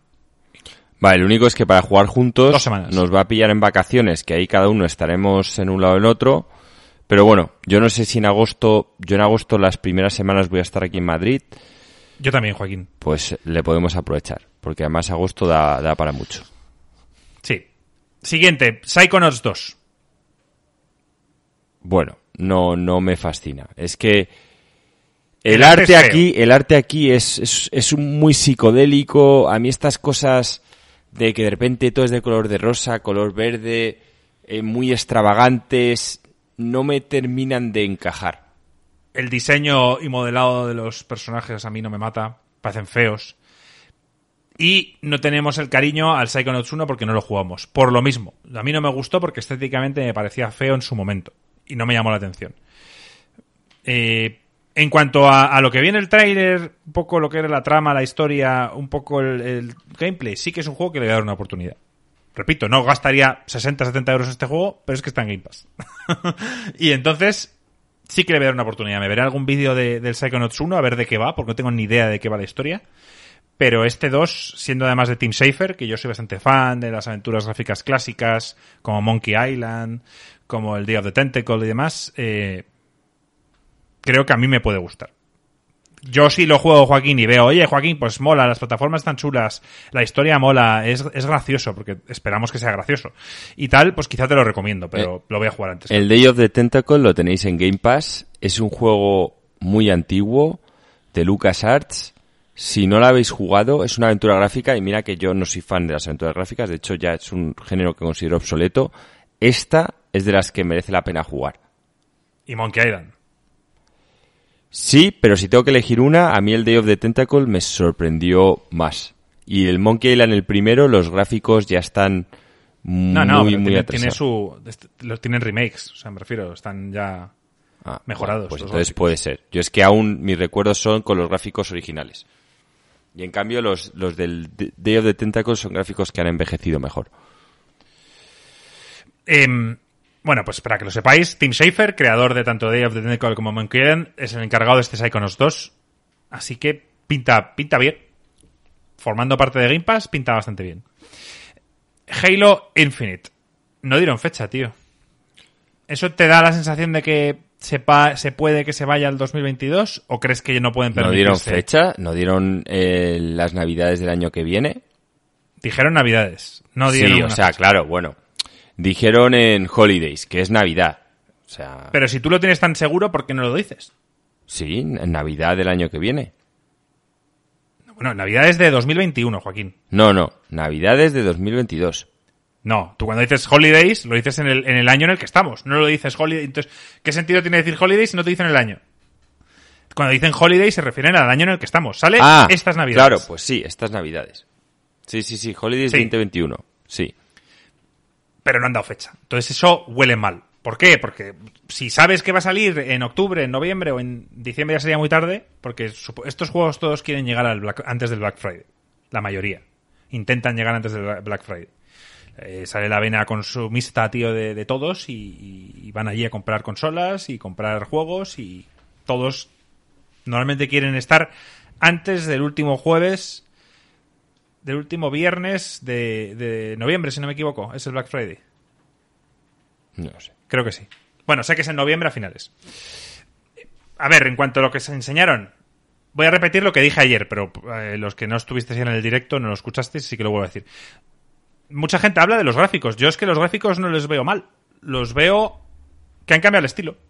Mientras que el 4 y el 5 iban más a por el realismo, este han querido volver un poco a la esencia de lo que era el 1 y el 2. Más colorido, Peor, gráficamente. Bueno, pues si lo que os enfocáis es en el realismo, sí, es peor. Ahora, si lo que es es un cambio de estilo en el que se ve algo más, no de dibujos, pero se ve algo más de color, de saturación quizá en, en todo, pues tal. Otra cosa es que haya poppings y cosas que sí que se vieron en esa demo que tenían que mejorar. De gameplay mostraron prácticamente nada, eh, Joaquín. Yo sé que tú y Alex hablasteis que, que el tío iba como saltando de sitio a sitio. Eso, A eso ver, era, eso era un vídeo. Lo primero era un vídeo, está claro. Te lo tratan de poner como si fuera. Es que hay gente que a lo mejor, tío, es que se puede No, llevar. era, era un vídeo in-engine, era un vídeo en engine, era un CG. Pero o sea, era- eso, era no se estaba controlando, porque aparte ves al tío que usa el gancho, que tal cual, te puede dar una sensación de que eso lo está haciendo alguien, pero eso es un vídeo. O sea, porque en el espacio no Claro. controlas a un tío así. Y luego, sobre todo, se enfocaron en el multiplayer. Mm, viendo dinámicas de gancho, armas cuerpo a cuerpo, como tratando de mostrar que habían vuelto a la esencia de los Halo originales. Y aquí, pues, puedes hablar tú quizá un poco más que yo, porque yo nunca he jugado. Yo no sea, soy- Mi experiencia en el Halo fue cuando Marco me convenció para comprar uno, llegué a casa, lo instalé, estuve jugando con él una hora y media, volví al game y lo vendí. Y el del game me dijo, Yo no ¿estás de coña? Y le dije, no, tío, no estoy de coña. Que iba a decir que yo no soy muy fan de- del multiplayer de Halo. Nunca he jugado así a saco. Pero bueno, este, este fue un juego que marcó una generación. O sea, los shooter competitivo de consola era este, era el Halo. Que era Bungie, luego se fue, a- luego se marcharon, hicieron, eh, crearon el Destiny y demás. Pero es- fue un montaje, un, un vídeo para los fans. O sea, sí, todo lo que sale ahí son, son, son jugadas chulas y a mí me hubiera gustado ver un poco más. O sea, ver un poco más de los modos de juego y cosas que a mí quizá me puedan interesar. Eh, vimos, Joaquín, cómo eh, va a haber el tema de coger la bandera, todo ese tipo, tipo de cosas eh, te molan. Puede que... O sea, Ni Marco, te- te digo una cosa. Están saliendo muchos juegos, me estás diciendo de probar muchos. Vas a tener que hacer un poco selección, ¿vale? Porque ya te he dicho que yo no soy de buffets, tío. O sea, esto no va a ser porque esté en Game Pass voy a probar todos los putos juegos. O sea, no. Que no, que no vas a tener nada a lo que jugar, Joaquín. Ya. Y tú que no tienes la Switch, verás tú. Que no me hagas movidas subliminales, tío, que no me voy a comprar la puta Switch. Vale, vale. Solo te digo que, que, que este año para ti pinta muy mal. Más vale, tío, que Game Pass tenga gemas escondidas de las que no sabemos a día de hoy, porque si no, yo no sé qué cojones vas a jugar tú. Las todo lo que hemos hablado, infinito. todo lo que hemos hablado hasta ahora, todo, no hay absolutamente nada que a ti te llame, salvo el Replays que sale en 2022. y el Starfield que, ta- que sale en 2022 en, en el año que viene. O sea, que, que pinta chungo. Hablando de juegos que te gustan, Joaquín, Hades, el 13 de agosto en, Formato en Xbox físico. y en Play. Sí, en formato físico. Y entiendo que en Game Pass. No, porque, eh, a ver, no lo sé. Eh, yo creo que no, porque si no, no habría anunciado el formato físico. No, pero perdona, hay mucha gente que quiere. Este, este juego, está aquí Frost en el, en el directo, es, es muy codiciado en formato físico. sí, pero o sea, no sé, hay que igual sí, ¿eh? que pero yo no vi que pusiera en Game Pass. Ah, Sí, en Game Pass, nos lo confirman. Dice Olaf que sí, en Game Pass. Pues mira, ya tenéis otro juegazo de Game Pass para los que no lo hayáis jugado, que es obligatorio, que es el Hades. Y ahora no hay excusa para no jugarlo. Sí, sí. Eso está, vamos, está clarísimo. A Miguel Cruz, Miguel, si sigues por aquí, Hades, tío, Game Pass, Otro de lo mejor que puedes jugar. Sí. Eh, vamos con el Diablo 2 Resurrected, el 22 de septiembre de 2021. Ah, tú odias los Diablo. ¿Vas a darle una oportunidad a este Diablo 2 que es considerado el mejor? No, no, no, no. O sea, el diablo es la infamia. Es, es lo que empezó con esto que yo odio mucho, que es básicamente los... ¿Cómo se llama el nombre? Los looter... Eh, bueno, looter shooter Los o... loot- Bueno, looter lo que sea. No, Dungeon Crawlers. Dungeon Crawlers Looters, tío, que es que odio, tío, cuando... Porque es que en un juego de rol, yo de pequeño jugaba el rol, tío, y cuando matabas un boss en una aventura que te hacía Dungeon Master y al final había un par de objetos buenos, tenían ese momento. Esto es como, de nuevo, tío, el buffet.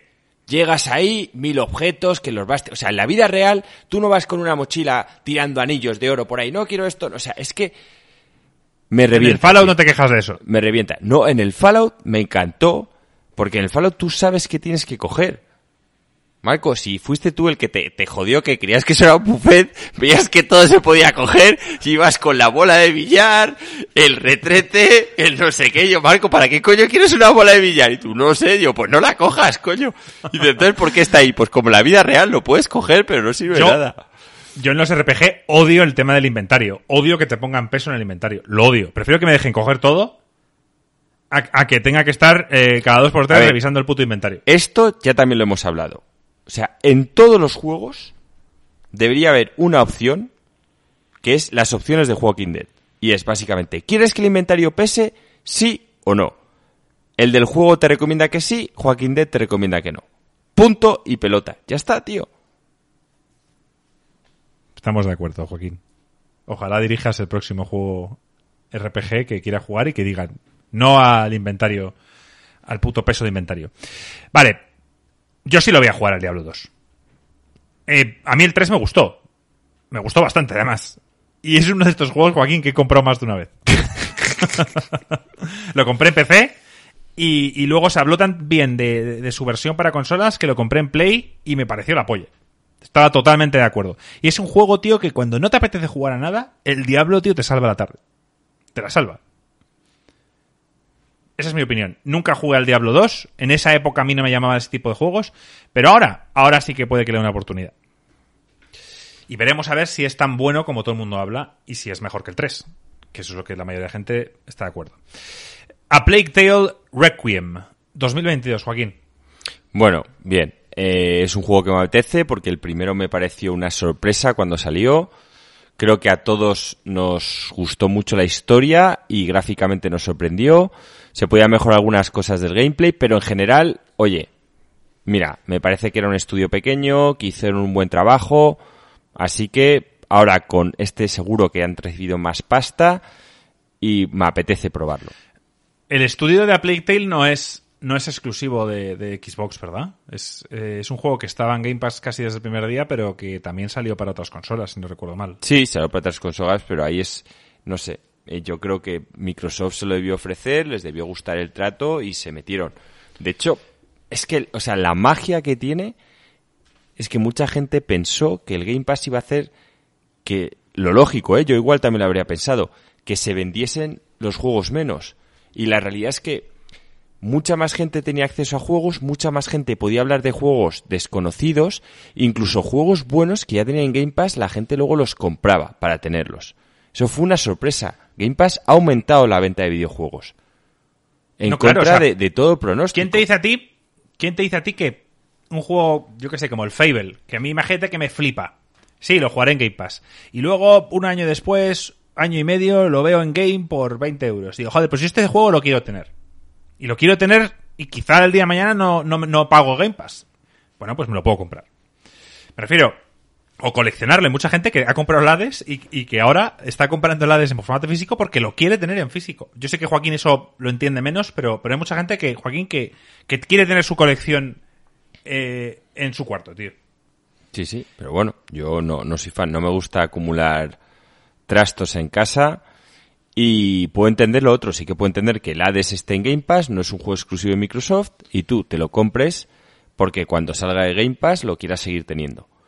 ¿Vale? Yo compré Sea of Thieves y lo compré por un motivo y es porque para que voy a pagar el Game Pass a mi mujer cuando puedo comprar el juego y es el único juego que ella va a darle, entonces tiene todo el sentido a comprarlo y no estar pagando mensualmente dos Game Pass. Em, Outer World 2 para 2022 también. Bueno, eh, no mostrado un gameplay, pero el trailer me hizo Qué- mucha qué buen gracia. tráiler. El trailer me Sí. hizo muchísima gracia. La verdad es que este es un juego que se nota sus raíces, se nota ese humor negro del Fallout y me lo pasé fenomenal viéndolo, cómo se rían de tantos clichés de la industria a la hora de anunciar tal cual para hacer exactamente lo mismo y bueno, jugar al, al Outer Worlds 1 lo tenéis en Game Pass, me refiero, hay que darle a ese juego porque se lo comenté a Marco en su día, esto es el principio de una nueva IP, es el principio de una IP que se ha basado en el amor al Fallout y que visto que el Fallout se va a quedar de lado, puede que sea lo, único que nos quede. Así que darle caña, el primero yo le di un sólido y el segundo esperemos que con más dinero, con más presupuesto, teniendo a Tito Phil tirando el carro, sea una experiencia más grande y mejor. Yo tengo que dar una oportunidad de nuevo porque lo jugué en un momento en el que quizá, bueno, pues no estaba con el mindset y tengo que dar una oportunidad. Mi pregunta es, ¿continuará la historia del primero? O sea, ¿la historia del primero puede continuar o optará por, por algo nuevo? Yo personalmente no seguiría la historia del primero. O sea, haría. Es que es lo, bueno que tiene este Outer Worlds. Es. Haría un poco como el Fallout. O sea, hay una historia general, esto es lo que ha pasado, el universo está así, en el caso del Fallout es el mundo está así, aquí va a ser el caso del universo está así, hay una serie de empresas, unas buenas, otras tal, pero en cada juego hay un héroe distinto. O sea, cada héroe del Fallout ha marcado su historia y es distinto. Y de hecho, tú vas avanzando en los Fallouts y te hablan de eventos que han hecho los, los héroes anteriores.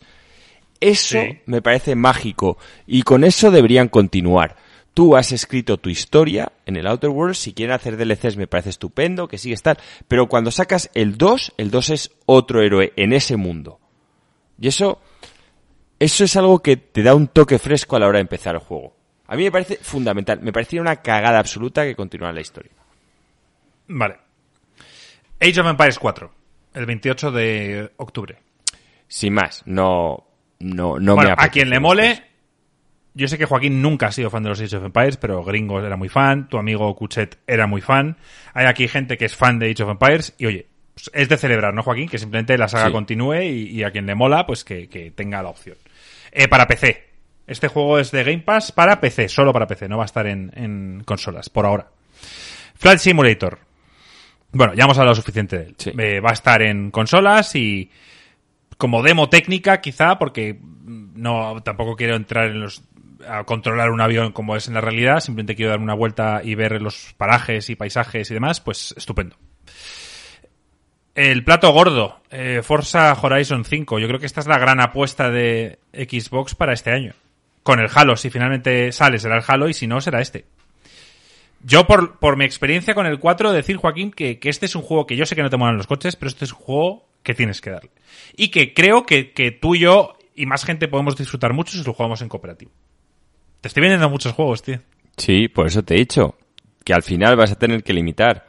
Sí, me quedé con las ganas de probar el Forza 4, sobre todo por, porque ya que tengo la 380 quería exprimirla un poquillo, pero sí, puede que este le, le demos un poquillo. Ahora que puedes aprovechar que no tengo, que tengo una sequía importante, voy a tener que tomar decisiones sobre a qué jugar. De hecho, eh, ¿Te llamó? ¿Te gustó? Sí, a ver, es que me refiero. Gráficamente era un espectáculo, pero yo no soy, no me encantan los juegos de coches, no, no me suelo divertir Pero tú eres mucho. como yo, ¿eres más como yo en el sentido que te puede gustar algo más arcade? ¿O quieres ser más purista como Alex en el que le gusta el motorsport, el gran turismo y, y eso? No lo sé, yo quizá creo que un juego de coches sí que es el componente cooperativo lo que lo puede hacer más divertido. Entonces puede que aquí lo del competir con otra gente sea lo que haga que me pueda llegar a enganchar un poquito. Escuchasteis lo de Battle Royale y dije, os reísteis, pero la verdad es que mola, porque es una carrera de muchos coches en las que cada segundo o cada X tiempo van eliminando el último que va a la cola. Por tanto, es una carrera de eliminación, que se llama, que es un Battle Royale al estilo Forza, que lo único que es es una carrera contra reloj en el que los últimos se van eliminando según pasa el tiempo que os escuché eso y que os reísteis y dije yo, joder, que me habría gustado explicarlo porque creo que explicándolo suena bastante mejor. Sí, sí, un Battle Royale que, quizá os imaginabais, no sé, o sea, un mapa redondo y todos los coches ahí dando vueltas. Decir que el juego es divertido y que creo que, tanto el 4 como el 5 con amigos debe, debe ser la hostia porque tiene Joaquín lo del Drive Atar. Eso, eso me encantó ese día. Y yo, y yo eh, tengo bastante gente en la consola de Xbox de hace años que no sé quiénes son, les agregué por una partida random a un FIFA o les agregué en su momento por cualquier historia y esos tíos que han jugado también al Forza me aparecen su me aparece su Drive Eso es divertido. Eso fue un punto del Forza que me pareció que le dio una vuelta de tuerca y que dejó un poquito atrás al Gran Turismo el hecho de que si no están tus amigos conectados puedas jugar con una inteligencia artificial que les imita conduciendo. Me pareció un tema bastante interesante. Pues eso es lo que te ofrece también este Forza. Venga, seguimos. Eiyuden Chronicles, 100 Heroes, los creadores de Suicoden. Bueno, lo probaré. Si el combate es divertido, yo jugué al, al Suicoden 2, me pareció un juego era de Konami, era de el típico JRPG, la diferencia es que tenías muchísimos jugadores a los que podías ir metiendo en tu equipo, eran NPCs que se convertían en jugadores y los reclutabas, tal, tenía un componente táctico también de batallas, en fin, bueno, me gustó, pues como el Breath of Fire era el JRPG de Capcom, este era de Konami, y yo creo que mucha gente, eh, pues se va a quedar con, bueno, tiene ganas de probarlo. Mostraron dos juegos, creo que el importante eh, que mostraron primero es el que se va para 2023. Así que no entendí muy bien. Había una versión, un juego distinto que era para 2022. No, no, uno salía ya dentro de poco y luego habían anunciado que ya estaban haciendo el siguiente, la continuación. Yo juraría que ponía 2022 y 2023. vale, pues eso, el primero va a salir, no, el primero sale en 2022 y el siguiente, que mientras trabajan en tal también están trabajando en la continuación, va a salir en 2023. Vale. Terminaron con Redfall, lo último de Arkane, creadores de Dishonored y de Prey. Para verano de 2022 mostraron un, un CG donde te, bueno, pues te enseñan un poco los personajes que vas a poder controlar. Es un juego cooperativo de cuatro jugadores y en el que los enemigos son vampiros. A mí me llamó la atención. No puedo tampoco entrar a valorar si no había es un juego que merece la pena. No había gameplay, pero a mí me recordó a un, a un Borderlands. Me recordó a cuatro personajes que son bien distintos, que tienen habilidades muy diferenciadas, y me recordó a un juego estilo Borderlands, en el que vas a ir con tus dos, tres, cuatro amigos y vas a ir eh, haciendo una campaña eh, todos juntos. Esa es mi, mi, percepción. Y no lo he leído en ningún lado. A mí cuando lo vi dije, joder, esto es un Borderlands. Y luego he leído más que es como un Left 4 Dead o como un juego... Sí, yo creo que va a ser más como un Left 4 Dead, pero bueno. En plan, con típicas X mapas que luego vas repitiendo, que los malos aparecen por distintos lados. Me da más la sensación. Pero Esperemos que gráficamente me recordaba un Borderlands. Esperemos que te equivoques y que tengas razón, Joaquín, porque un estilo Borderlands sí que lo podríamos llegar a jugar. Un Left 4 Dead, pero difícil que me acompañes. Bueno, aún tenemos ahí el Borderlands 3. Sí. Juegos que hemos echado de menos. Fable, Perfect Dark, Elder Scrolls 6, y Hellblade 2. Tengo yo aquí anotado. Si tenéis alguno más que me falte, podéis recordármelo ahora en el, en el chat. Eh, Elder Scrolls 6 sabíamos que no iba a estar. Fable mostraron simplemente un pequeño tráiler la última vez y era muy difícil. Perfect Dark también más de lo mismo. El que me sorprende que quizá no haya estado es Hellblade, que lleva ya varios años en desarrollo, se anunció con la consola. No sé, me da la sensación de que podría estar. Sí, tenía toda la lógica que estuviese, pero bueno. Es que hay otros que comentaron por encima. El Perfect Dark es que es igual, lo comentaron pero no enseñaron nada. bueno, igual Sí. se están guardando también cosas para el año que viene. Quizá Nota para Xbox, Joaquín. un sólido. Un sólido Yo también le doy un sólido. porque ha hecho cosas muy buenas, pero a mí no ha, nada ha sido de lo que a mí me toca la fibra. Joder, es que 30 juegos, la mayoría para 2022 es cierto. Este año queda un pelín escaso. Eh, si sale finalmente Halo, que no nos han dado fecha, y sale Forza, bueno, pues se ve un poquito mejor. Con algún que otro indie que pueda salir y sorprendernos, pero sí, un sólido. O sea, de aquí a en seis meses siempre hemos hablado, o por lo menos lo que digo yo, que cada trimestre debería haber un exclusivo y en este caso se cumpliría. No quizá cada trimestre, porque el Forza sale en, sale en noviembre y el Halo también muy cerca seguramente, pero yo creo que un juego al trimestre está bastante bien. Cuatro exclusivos importantes al año, Joaquín. Sí, y, a ver, y yo creo que Microsoft eso lo va a superar, lo que pasa es que no a corto plazo. Pero yo creo que a partir de 2023-2024, que no te extrañe que supere esas cifras. Tú piensas en Sony, lo que llevamos de año. Está el Demon Souls, que bueno, lo puedes contar como primer trimestre, o como salió con la consola que fue en noviembre, no lo contamos. Vale, pues está el Ratchet and Clank, está el Returnal, y nos falta el segundo trimestre, que en principio entendemos que puede salir el Horizon, y algún que otro más, pues ya estaría. O sea, al final cuatro exclusivos mínimo al año creo que debería tener una consola de estas. Sí, para justificar su compra. Un sólido, yo también le doy. O sea, no me sorprendió nada, tampoco me dejó súper decepcionado, simplemente pues entendí que este año es un poco de transición. Estamos un poco en ese año perdido, que, que, que, de- que decíamos que era el año pasado, pero con esto de la pandemia pues se han convertido casi en dos años Dos años. de transición. Venga, vamos Joaquín con Square Enix. Aquí, para mí, quitando una cosa, esto es infamia pura. Sí, a mí nada me No ha sé- llamado, nada me ha llamado la atención. Es, sí, estoy como tú, con ese pequeño detalle, todo lo demás eh, ya me lo lía y por eso es que ni, ni la vi. Me vi, me vi el resumen, Yo sí me la vi, yo sí me la vi. pero A mí Guardianes de la Galaxia me moló. sé lo que vas a decir. A mí es que, bueno, es algo que le di un pase porque, bueno, ha sido single player, hay cosas del combate que pueden ser divertidos, pero yo apostaría porque va a ser un, un juego, no descarto hasta un gatillazo, ¿eh? No, no, Eidos no me Montreal, en Joaquín, los, creador- los creadores de Deus Ex, tío. Ya, pero no me gustaron, no, no me gustó lo que vi. Y Yo luego, vi algo, ya lo comenté con, con el tema de los Avengers, es, tío, si tienes la licencia, el problema del mundo que han creado con las películas de cine es que yo ya tengo interiorizado la cara de los tíos. Entonces, ver otras caras a mí me jode. Me jode, tío. Es algo que es como cuando en una serie de televisión de una temporada a otra cambian al protagonista, tío. Bueno, pero en Guardianes de la Galaxia, quitando Star-Lord, el resto son Groot, el, el Raccoon este, no me sale ahora el sí, nombre. y el. Raccoon es igual. Es que ya si el Raccoon no Y fuera Groot. igual sería de coña. Y sí, Gamora. claro, el Groot. Y la Gamora esa es igual, o Gamorra, como se llame, y el otro, que no me sale el nombre, son todos muy parecidos, salvo Star-Lord, que, que, tío, que, que en el gameplay va a estar casi siempre con la máscara esa. Yo no le veo tanto problema. A este. El otro sí que parecía, tío, eh, los clones feos, tío, de, de- de las películas. A ver, yo vi un poco, el gameplay lo vi un poco escaso. O sea, lo vi como tosco.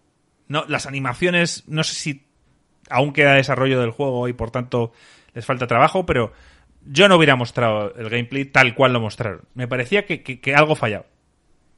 Me mola lo que plantean, una historia que hay tomas de decisiones, eh, me mola el gameplay, pero veo que, aún requiere trabajo lo que es la jugabilidad. Pero es lo que más me gustó.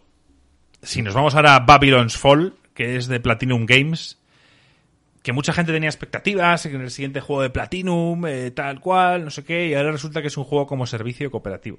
O sea, es un juego con el combate este frenético, estilo Platinum, estilo Devil May Cry, etcétera, metido en un paquete de un servicio, o sea, de, de- de un juego como servicio, con, con mierdas de multipass, con toda esta basura, Joaquín. O sea, yo este juego es feo de narices. Es feo, o sea, solo existe el color marrón para ellos. Está por todos lados. Pareció horrible. ¿Lo has visto? No. O si lo he visto, lo he borrado también de mi mente. Saludamos aquí a Gringo, que ha aparecido por el chat. Saludos, Gringo, tío. Te echamos de menos. Gringo, Eh, bienvenido. Lo has olvidado de tu mente, haces bien. O sea, yo este juego de verdad me pareció lamentable. Luego está el Life is Strange Remastered Collection, que bueno, que yo no entiendo cómo hacen juegos remasters de, de un juego que salió hace menos de dos años, tres.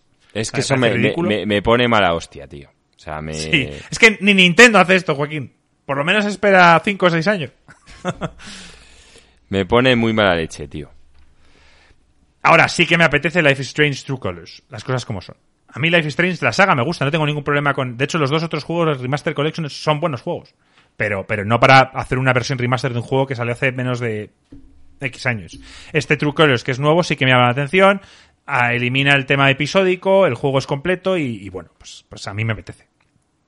Y creo que lo que tú vas a decir que se salva, que es Strangers of Paradise, Final Fantasy Origins, a mí me pareció basura. No, no, no. Yo lo que he dicho que se salva es lo de, el- lo de los Guardianes de la Galaxia. Ah, vale, vale, vale, vale. Yo pensaba que me ibas a defender este juego, tío. No. El tráiler... Hay memes del tráiler ya. El, el protagonista dice Chaos como 15 veces en un minuto. O sea, eh, eh, yo no muestro esto, tío. O sea, yo esto soy Square y digo, no, no, no, no, esto, esto está en pañales. Esto vais a meterlo en el cajón durante dos años más. Y he jugado a la demo. ¿Y qué tal? A ver, te voy a decir una cosa. Es un juego estilo Dark Souls sin barra de estamina.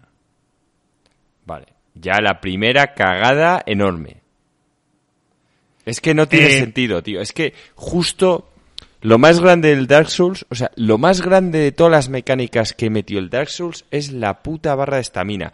Que además, cuando juegas por primera vez a un juego Souls y te dicen, ¿qué subir? Y ves la estamina, dices, qué gilipollez. Me voy a subir la vida, me voy a subir la fuerza. Y cuando ya juegas por segunda vez a un Souls, lo primero que empiezas a subir es la estamina cagando hostias. Entonces, lo pasé en el God of War porque dije, bueno, venga, es vale. Kratos. Es Kratos, tío, y en el momento en el que mueves una isla, tío, en plan con una manivela, supongo que no tienes estamina, tío. No te cansas, eres un dios, vale.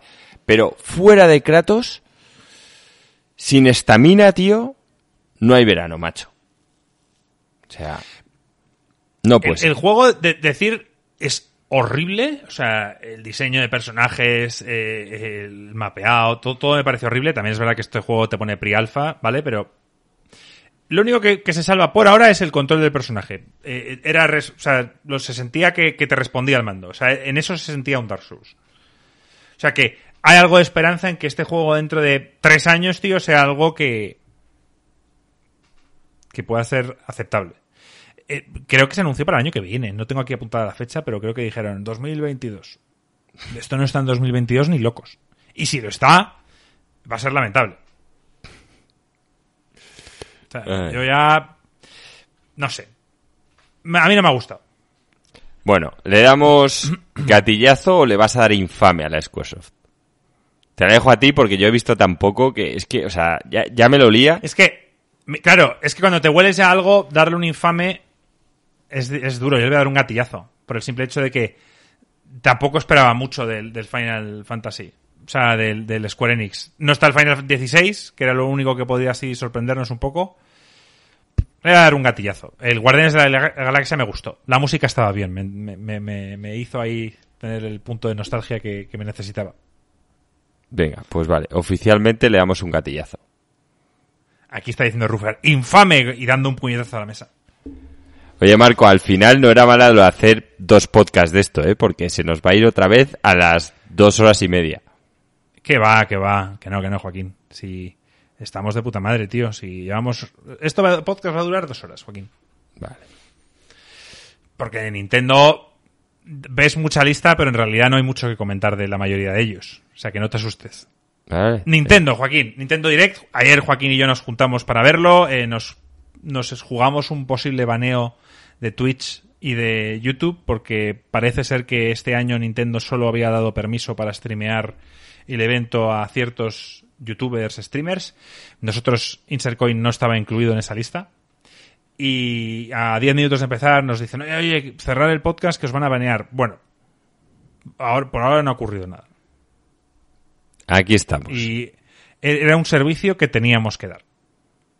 Así que si algún día no... El podcast va a seguir existiendo, pero si algún día estamos baneados de lo que es el canal de YouTube, bueno, pues los directos encontraremos otra forma de hacerlos. Bueno, ahí veis ya la han baneado tres veces, tío. Y sigue otra vez, siempre, siempre vuelve. Sí.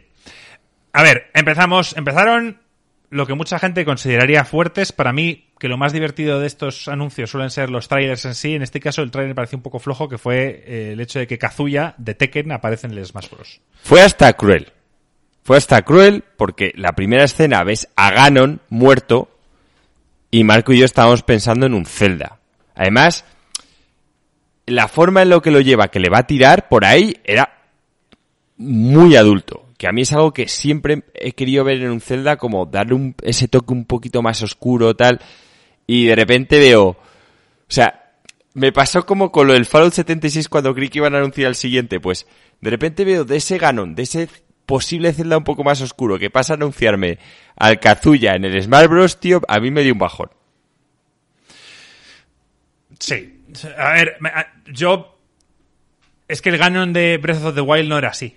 Ya, tío. Es el Ganon clásico de, la Nintendo 64. Entonces ahí perdí un poco yo. No, enlazaba bien. Dije, eh, eh, no me cuadra. Pero, ¿te parece bien la, adquisición de Kazuya para el Smash Bros? Me, es indiferente. O sea, me, da igual ya a quién metan, tío.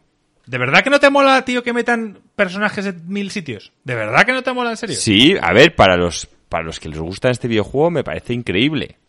O sea, que esté Ryu, que esté Ken, que hayan puesto al, al de la gorra de tal. Sí, pero. Banjo Kazooie, que, que, lo permitió Microsoft, que estuviera Banjo Kazooie.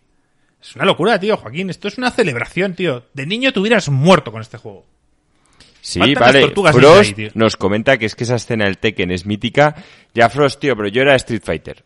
Eh, yo no jugaba a los Tekken, entonces de Kazuya bastante que del Tekken me sé que está el abuelo, que luego está el, el, hijo, el Heihachi este, que es el que se transforma en demonio, y que luego ese también tuvo otro hijo que por lo visto es el peor de los tres.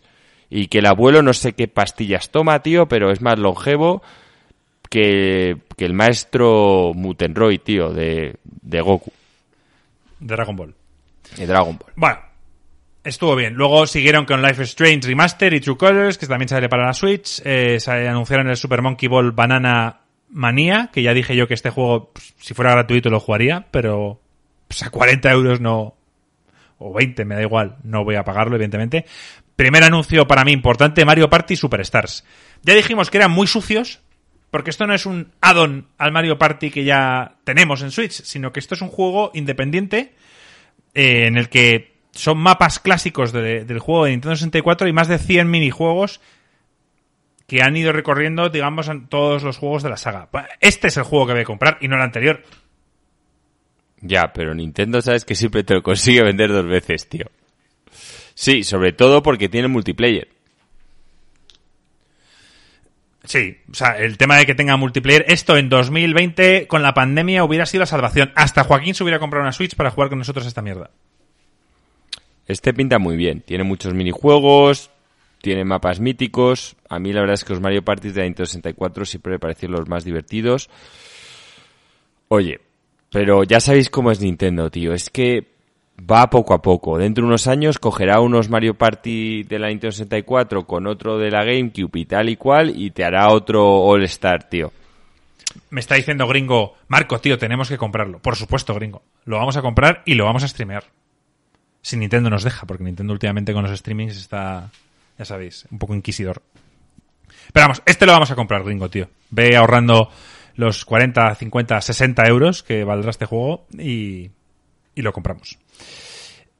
Aquí para mí es el, juego más importante de esta conferencia, que es Metroid Dread.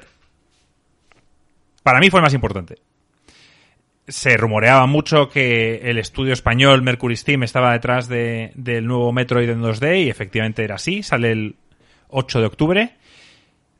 A mí me, me, me flipó, Joaquín. O sea, creo que hace años me hubiera dado igual y ahora que he jugado a juegos como Hollow Knight, me apetecen juegos de este estilo. Pues sí, yo la verdad es que los Metroid disfruté mucho el de Nintendo, disfruté mucho el de Super Nintendo. Eh, inventó un género que es Metroidvania y este básicamente me parece que lo que va a hacer es a esa dinámica de descubrir las cosas, de ir consiguiendo nuevas habilidades, darle un toque nuevo a la acción. Al final en Super Nintendo lo, que terminaba de fallar en la época no, pero si lo volviese a jugar ahora son los combates. Y aquí yo creo que si lo han hecho bien habrán pensado en dinámicas para que los combates sean más divertidos, más difíciles. Y luego le han puesto estos momentos de tener que estar huyendo de esta inteligencia artificial, pero poder recurrir al stealth y a ciertas cosas que, bueno, lo, lo pueden hacer divertido. ¿Te has fijado en las transiciones? No. Bueno, pues hay momentos en los que... Es que yo me vi el gameplay que pusieron a posteriori y hay momentos en los que, bueno, pues hace ciertas acciones Samus en el que la cámara cambia y se pone en 3D. Durante un instante. Por ejemplo, cuando le pegas un puñetazo a un enemigo que es un finisher. De repente ves que haces pa y ves que la cámara de repente gira y ves como que le da el puño en la cara en 3D y luego hace boom y vuelve al 2D original.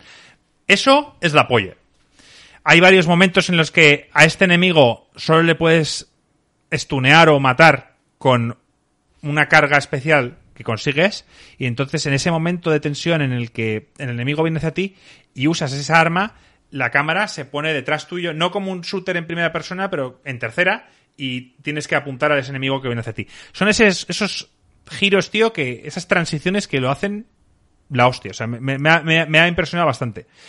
Recordar que Mercury Steam dice que Frost, Nintendo quedó muy contenta con Mercury Steam después del Castlevania Mirrors of Fate y también el, el Samus Returns, que salió para la 3DS. Yo no lo he jugado, pero, pero todos son buenas críticas para ese juego, ese remake del Metroid 2 que, hizo también Mercury Steam. Además, es, un, es un estudio español, oye, y hay que apoyarles.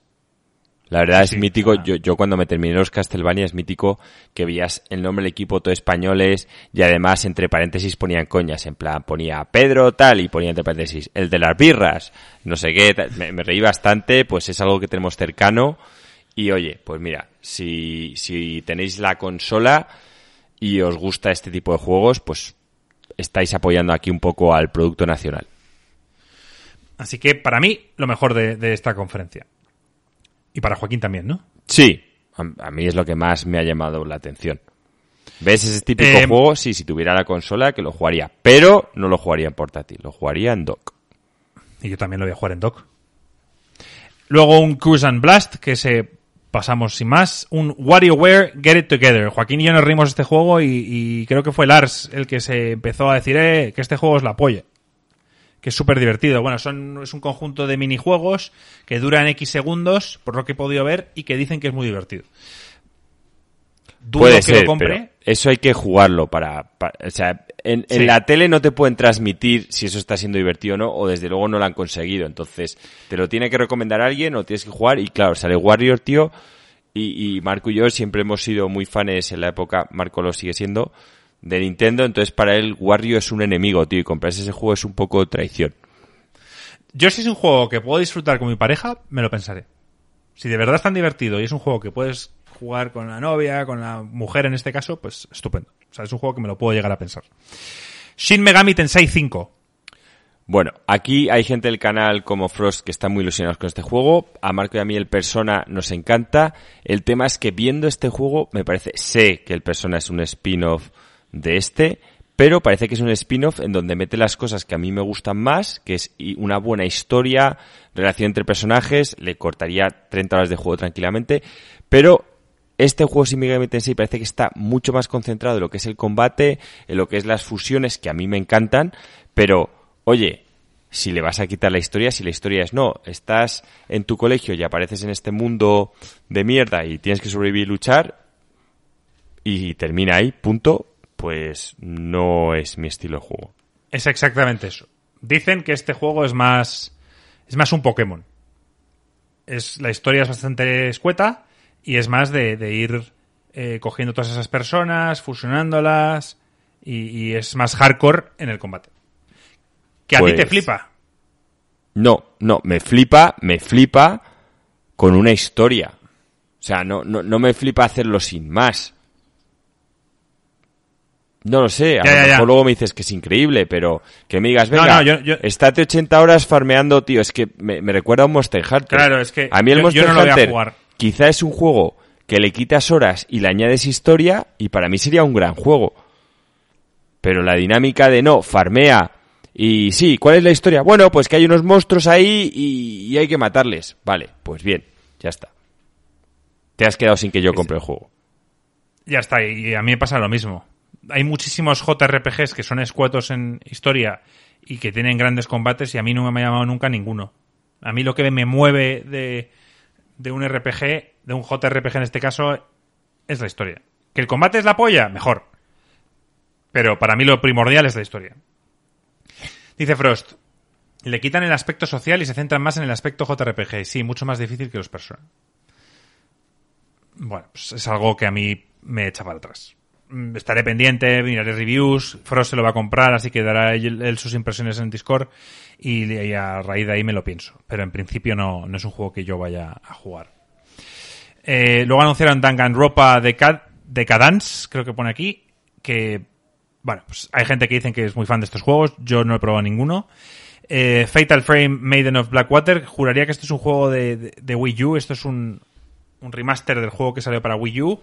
Fatal Frame es una saga que a mí me llamaba siempre la atención, era así de miedo, de hacer fotografías a los fantasmas y tal. Estaré al tanto. No es un juego que tenga intención, nunca he comprado ninguno, pero siempre me han llamado la atención. Siempre han sido mejores de lo que yo esperaba. Según eh, la opinión de muchos eh, sites y demás. Luego, Joaquín, este me sorprende. Advance Wars Reboot 1 y 2, que tú y yo nos reímos. y Yo te, dije, Joaquín, es de estrategia, lo vas a jugar. Y tú, "Pff, ni de coña, tal. Pues parece ser que estos juegos son muy queridos. Yo no lo sabía. Me he enterado hoy. Son muy queridos, eran juegos de la Game Boy Advance. Y que, sorprendentemente, son buenos juegos de estrategia. El arte es infame. Pero dicen que son buenos juegos de estrategia estos. ¿Vale? Si no te digo que no, pero no es un juego que va a hacer que me compre una consola, tío. Entonces, me refiero. Si te lo compras y me dices que están bien y algún día tengo en mis manos tal, pues le puedo dar un pase, pero no me parece que sea un vende consolas, Marco. Siguiente. Hyrule Warriors Age of Calamity Expansion Pass. Yo ya lo comenté, jugué a muchos Dynasty Warriors, el Mosu o Maosu o como se llame este género, ya he disfrutado lo que tenía que disfrutar y se acabó para mí. O sea, al final mola lo de tener un general y ir destrozando hordas de enemigos, mola una vez, mola dos veces, la tercera ya repetitiva y la cuarta dices una y no más, Santo Tomás. Dice Frost que el Advance Wars son la versión Nintendo, de- son la versión Nintendo de los Valkyria Chronicles clásicos. Bueno, Valkyria Chronicles nos gustó a ti y a mí, bastante. Sí, el Valkyria, la verdad es que fue un juego de Sega, le di una vuelta de tuerca a la estrategia, con una historia, bueno, me, me lo pasé bien, la verdad, me lo acabé, el, el juego entero. Luego es ¿Alguna vez cierto, jugaste el 4? No, es cierto que sacaron el 4 y no, no sé, no ha conseguido que, que me lo compre y meterme en ese mundo. No sé por qué, la verdad. Y por último, Joaquín, el anuncio que... Ah, no, espera, falta una cosa antes. El Legend of Zelda Game Watch. Sí, bueno, eso es, eso es infame, ni lo comentes. O sea, otros saca cuartos de Pero, Nintendo, ¿sabes una tío. cosa? He estado escuchando en un podcast y los dos integrantes de- del podcast dicen, yo lo voy a comprar, lo tengo ya, lo voy a reservar en cuanto se pueda. Dicen que, que es un objeto que tú compras, que se va a agotar a los 5 segundos y que si consigues comprarlo dentro de X tiempo lo vendes y se le sacas pasta. O sea, así de sencillo. Es una inversión, Joaquín. No lo abras, por supuesto. No es para, no es para jugarlo.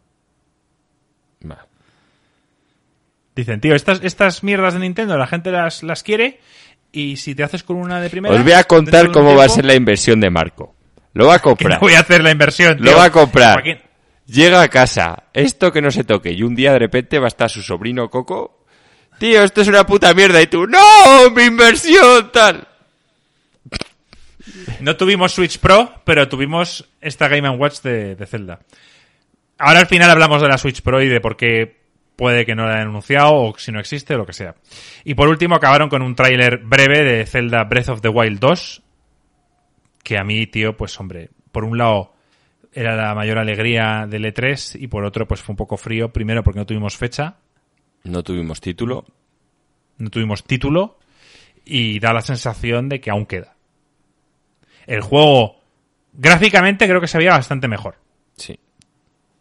Era un salto, no te digo importante, pero era un salto que se notaba a nivel gráfico en, en- en los visuales. Y una serie de mecánicas que, que, oye, pues que, que da mucho que pensar. El tema del tiempo, Joaquín. El tema de esa gota que cae y el tío luego como que retrocede. No sé si es que sube No, al con revés. la gota. No. Es un charco y él va hacia atrás el tiempo y se convierte en la gota que sube. Y sube por la grieta. Claro. No, y luego él también puede traspasar cosas, pero el tema es que él tiene las mecánicas de, de echar el tiempo hacia atrás, en, en un espacio, no en todo. No es que todo vaya hacia atrás, él lo ves cuando baja la bola, ves que hay un círculo que él puede hacer como un poco más grande, un poco más pequeño, y dentro de ese círculo hace que los objetos retrocedan en el tiempo. No sé hasta cuánto retroceden en el tiempo, ni, ni demás. Yo creo que hasta ellos mismos igual están viendo un poco cómo, cómo hacerlo. Igual, Marco, hacen que según lo que apretes el botón, es el tiempo que se recorre hacia atrás el objeto. ¿Sabes lo que te quiero decir? Sí. Algo así tendrá que pensar. Porque claro, no va a ser que vaya hacia atrás sin límite, digo yo. He visto varios rumores. El que ya hemos hablado bastante es que Zelda sea un personaje jugable. Ya sea que puedes intercambiar los personajes o que fuera cooperativo, que a mí no me gustaría nada que fuera cooperativo. Para mí el Zelda es una experiencia single player. Pero se ha hablado, Joaquín, de varias fotos que han hecho ahí a, a ciertos momentos de este tráiler en el que se pueden hablar de, de dos líneas temporales. En el que el Link que está en el, en el aire y el Link que está en el suelo son, son épocas distintas. Puede ser.